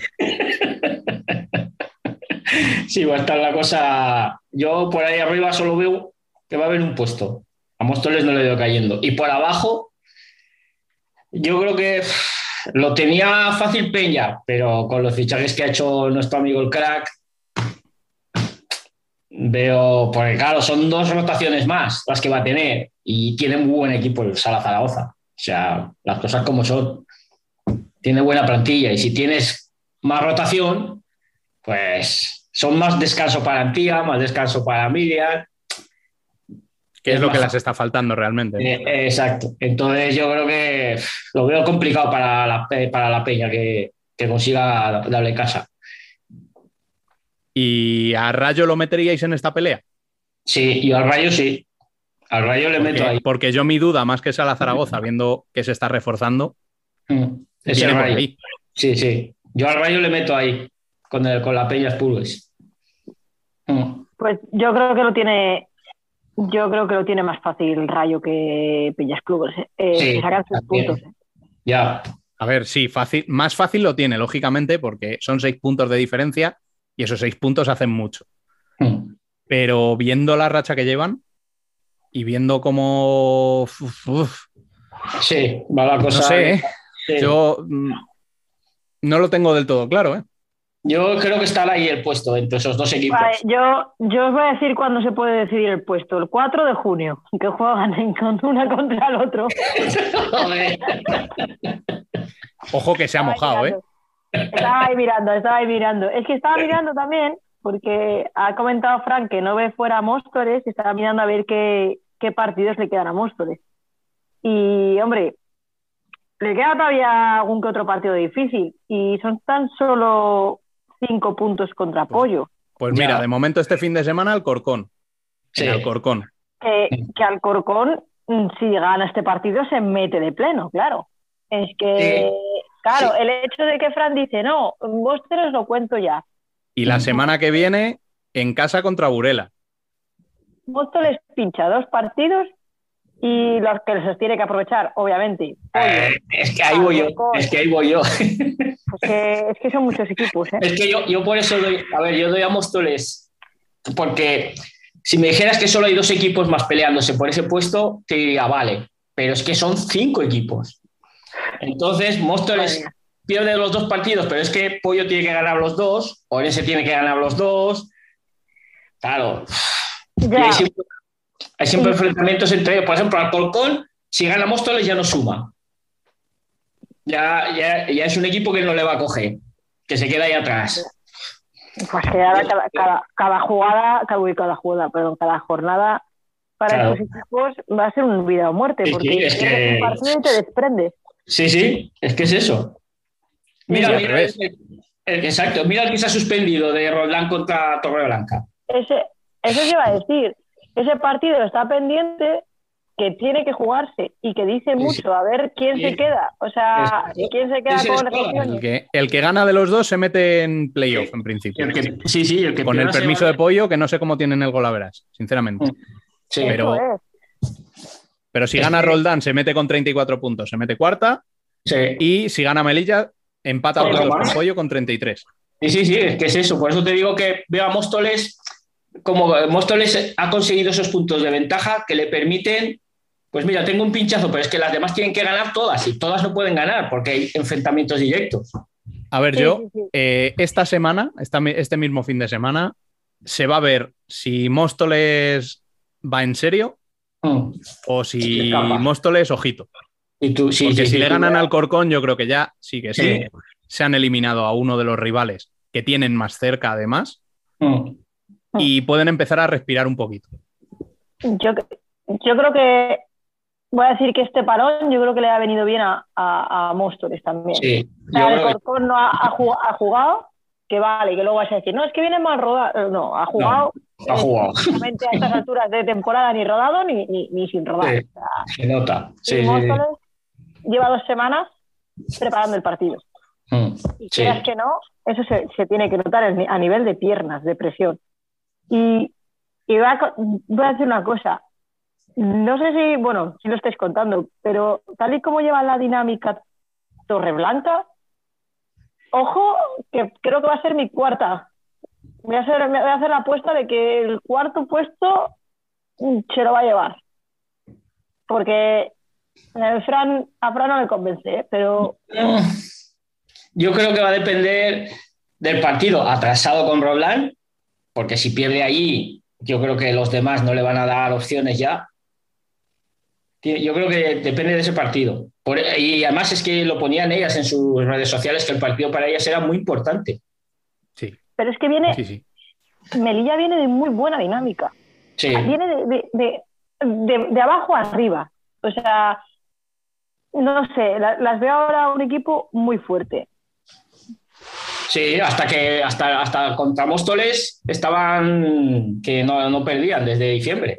Y escucha, contra Móstoles pudieron ganar, como pudieron Sí. perder, como. Sí, sí. O sea, me refiero que, no sé, yo creo que es un equipo a, a tener en cuenta. Yo el cuarto, el cuarto puesto no me lo juego porque hay muchos equipos ahí. El cuarto puesto Venga, hombre. no me lo juego. Vaya, ga- vaya A ver, gallina, O sea, macho, para dar palos sí, pero para jugártela para poner otro nombre, ¿no? Yo apostaría, pero aquí no hablo con la lógica, hablo con el corazón, por O ese. sea, Bueno, pues vale, pues perfecto. La apuesta de Fran es sobre ese. La mía es A ver. Melilla. ¿Y la tuya, Rubén, con el corazón o con la lógica? A ver, yo con el corazón tengo claro a quién meto. Acá, No, no iba ni a Vamos decir a ver, seamos serios. me refiero. Sea, eso no lo tenía duda de quién ibas a meter con el corazón, Rubén. Te pregunto si lo vas a hacer con la cabeza o con el corazón. No, no. A ver. A mí la lógica me dice dos cosas. La primera, que en principio este Alcorcón en este final de temporada tiene que ir hacia arriba porque es el momento en el que el equipo va a estar más conjuntado. Sí, Y va a tener más gente. ¿Vale? Y además va a ir recuperando a Pepa en breves. Mm. A mí me dice eso. También me dice la lógica que Melilla viene muy fuerte por detrás. Y que Pollo tiene un equipazo. Sí. Pollo tiene un partillón. Es que Entre las tres, yo creo que va a estar entre esas tres. Yo me la jugaría y voy a decir al Corcón y lo siento mucho por gafarles, pero Voy a hacer una cosa, una, una cosa. Piru, esta vez no he sido yo. Que luego me calan los palos. Claro. A ver, eh, a ver- a sería un exitazo enorme si se mete al Corcón, ¿eh? Que mira cómo empezamos la temporada. vamos a ver si llegan, notarán mucho las bajas y ahí Pues, están. pues, pues toma, toma si lo, lo ha notado. Lo ha notado, vamos. O sea, lo habrán notado, me refiero, pero Ahí sí, están. claro que, claro que lo notas, pero al final tienes que tirar para adelante con lo que tienes. eso es, eso Sí, es. sí. No, es lo que íbamos hablando todo el año, el paso al frente que han dado. Futsi también ha tenido bajas y míralas. Sí, ya, vaya, vaya, vaya. Futsi, Bulela. Justi que está, que está ahí entrando en playoff, ¿no? Que solamente Ah, no sea saca hater, por favor. ve- 23 puntos de apoyo, saca. O sea, que A ver, yo he dicho quién creo que va a ser el último, pero es que mm, tengo la, la corazonada de que de esos tres que he dicho se van a meter dos. Buah, De que el que no va a entrar va a ser Móstoles. pues sería, sería un palo muy grande, ¿eh? Después de toda la temporada tercera. sería un palo muy grande. Y, y es un poco por, por, eh, ayudarles después de todo lo bueno que has dicho tú, Fran. Es que si no, las habíamos condenado directamente. No, a ver, en serio. O sea, yo de verdad que creo que lo que queda es muy complicado para ellas. Si sacan el partido de esta semana, yo creo que pueden respirar un poquito más tranquilas. Sí. Pero es que todavía tienen el partido contra Futsi, todavía tienen el partido contra Burela y tienen varios enfrentamientos directos con las de abajo. ¿eh? Sí, y las de abajo se están jugando. Entonces. Y teniendo en cuenta que esas de abajo se lo están jugando, en el momento en el que pierdas uno, Sí, te sí, puedes no. ver metido en esa lucha y después de no haber estado en todo el año, te puede pesar. Sí, sí. A ver, yo creo que va a depender también de Pollo. Porque si Pollo, si Móstoles pincha y Pollo pincha, es que claro, si el cuarto también va cayendo y va quedando atrás, le da Ya, vidilla. pero es que Pollo lleva. Pero es que aunque pinche pollo, tienes Vale. otros cuatro por debajo. Ya, no, pero pinchar me refiero en el sentido de que ahora los partidos entre esa gente ya no puedes ir al empate. Necesitas sumar de tres en tres, porque el empate le favorece a Móstoles. Todo lo que no sea Sí, sí, sumar de eso tres sí. en tres, Sí, sí, sí, está claro. todo Pero- lo que no sea sumar en tres te aleja del playoff. Pero de todas, todas, te aleja del playoff de todas, todas. Entonces tienes que Pero sumar de tres en Pollo- tres. Pollo lo mismo, te, te hace un partidazo que, que te la lía. O sea, me refiero, Sí. está siendo, tiene una temporada bastante irregular y sobre todo bastante En casa. en casa. Sobre En todo en casa. casa. Está perdiendo Mm. puntos que no debería haber perdido.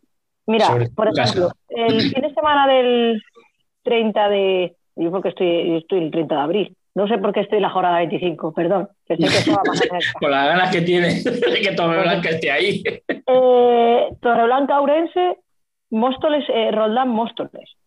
Claro. Es que, claro, cada. Es que jornada- esta misma semana tienes un U apoyo, Es que por eso tienes es que- un Roldán Ourense, Sí, Voy a volver o sea- para la jornada que toca, sí, sí, que no sé qué hago yo. sí, es tienes, que- tienes el Móstoles Alcorcón. Es que esta misma jornada ya se puede empezar a definir sí. quiénes pueden ser digo. las que van a estar ahí. si Móstoles gana el Alcorcón y las demás empatan, yo creo que ya Móstoles ya puede sacar la bandera y pasearse. No sé, yo creo que hasta Lo de, que no lo de si mi abuela tuviera ruedas, ya lo he dicho, ¿no? Sí. Vale. que, de verdad, echa la lotería. Mira, a ver, piensa el número. si pasa eso, la próxima jornada, piensa el número que jugamos, el, ju- jugamos todos, ¿eh? Jugamos todos. Y a ver, yo lo digo porque veo que con lo que ya te estás jugando, pocos equipos arriesgan. Vamos empate, pues no, os hago por el jugador o, o voy a buscar el 3-2. Y ahora tienes que sumar de 3 en 3, no puedes sumar de uno en uno. O sea, no te vale. Con tantos equipos buscando un puesto o dos puestos, no te vale sumar de uno en uno. Estoy totalmente de acuerdo, ¿eh? Pero yo Sí. creo que yo creo que a día de hoy, a jornada de hoy, yo no, no sé, yo creo que hasta que no queden, mira, cuatro jornadas, no, no va a estar nada claro. O sea, te diría que incluso hasta la última jornada el cuarto puesto estaría bastante disputado. Sí, eso sí, yo el cuarto lo doy vidilla hasta el final. Bueno, pues igual que he dicho antes, aparte de la Copa de la Reina, aquí el final de liga está servido y tiene una pinta como para no perderse ni un solo partido. ¿eh? Buah, Ah. La pena nos es que- queda disfrutar, ¿no? Sí, sí, la pena es que el playoff solo sea de cuatro equipos. Esa es la pena. Sí, pero no estarías ahora mismo con esas. Sí, sí, sí. Fuera, si fuera solo de cuatro equipos, tendrías una posición en juego. Sí. Sí. Eh, ahora mismo va a haber tortas por esa cuarta posición. Y sí que es cierto que, que el playoff estaría mucho más bonito siendo de Sí. las cosas como son. Sí. Pero Sí, de momento bueno, tenemos lo que tenemos. Vamos a disfrutarlo. al menos y- lo tenemos. Sí, Eso te iba a decir. Claro, Y nos claro. escuchamos la semana que viene, ¿no? sí, sí, sí. Eso es. Y, y, chicos, yo una, una última cosa, que, que igual habría que pensar en crear un debate sin Dani, porque está súper bien. ¿eh? Ha sido un Mira, me parece bien, me parece bien este palo final para ver si de verdad Dani escucha el programa hasta el final. Ah, Señores, hasta la semana que viene. Han pasado ya 103 programas, unos 80 después de aquella Copa de España de Málaga 2020, que sin saberlo iba a convertirse en el último gran evento futsalero para la mayoría de nosotros. Mucho ha transcurrido desde aquel día en el que Barça levantaba el trofeo y Valdepeñas estiraba su cuello para convertirse en jirafas. Parece que la pandemia remite y la relajación de las restricciones nos permitirán disfrutar de una copa como las de siempre. Y desde Futsal Corner haremos todo lo que esté en nuestras manos para colaborar en esa experiencia única. Nos vamos, no sin antes recordaros como siempre que podéis seguir la actualidad en nuestras redes sociales. También podéis leernos en nuestra web, futsalcorner.es, vernos en nuestro canal de YouTube y charlar en el mejor debate de Telegram. Volvemos el martes que viene, con el campeón copero y un montón de cosas que contaros. Hasta entonces, y como siempre, sed felices.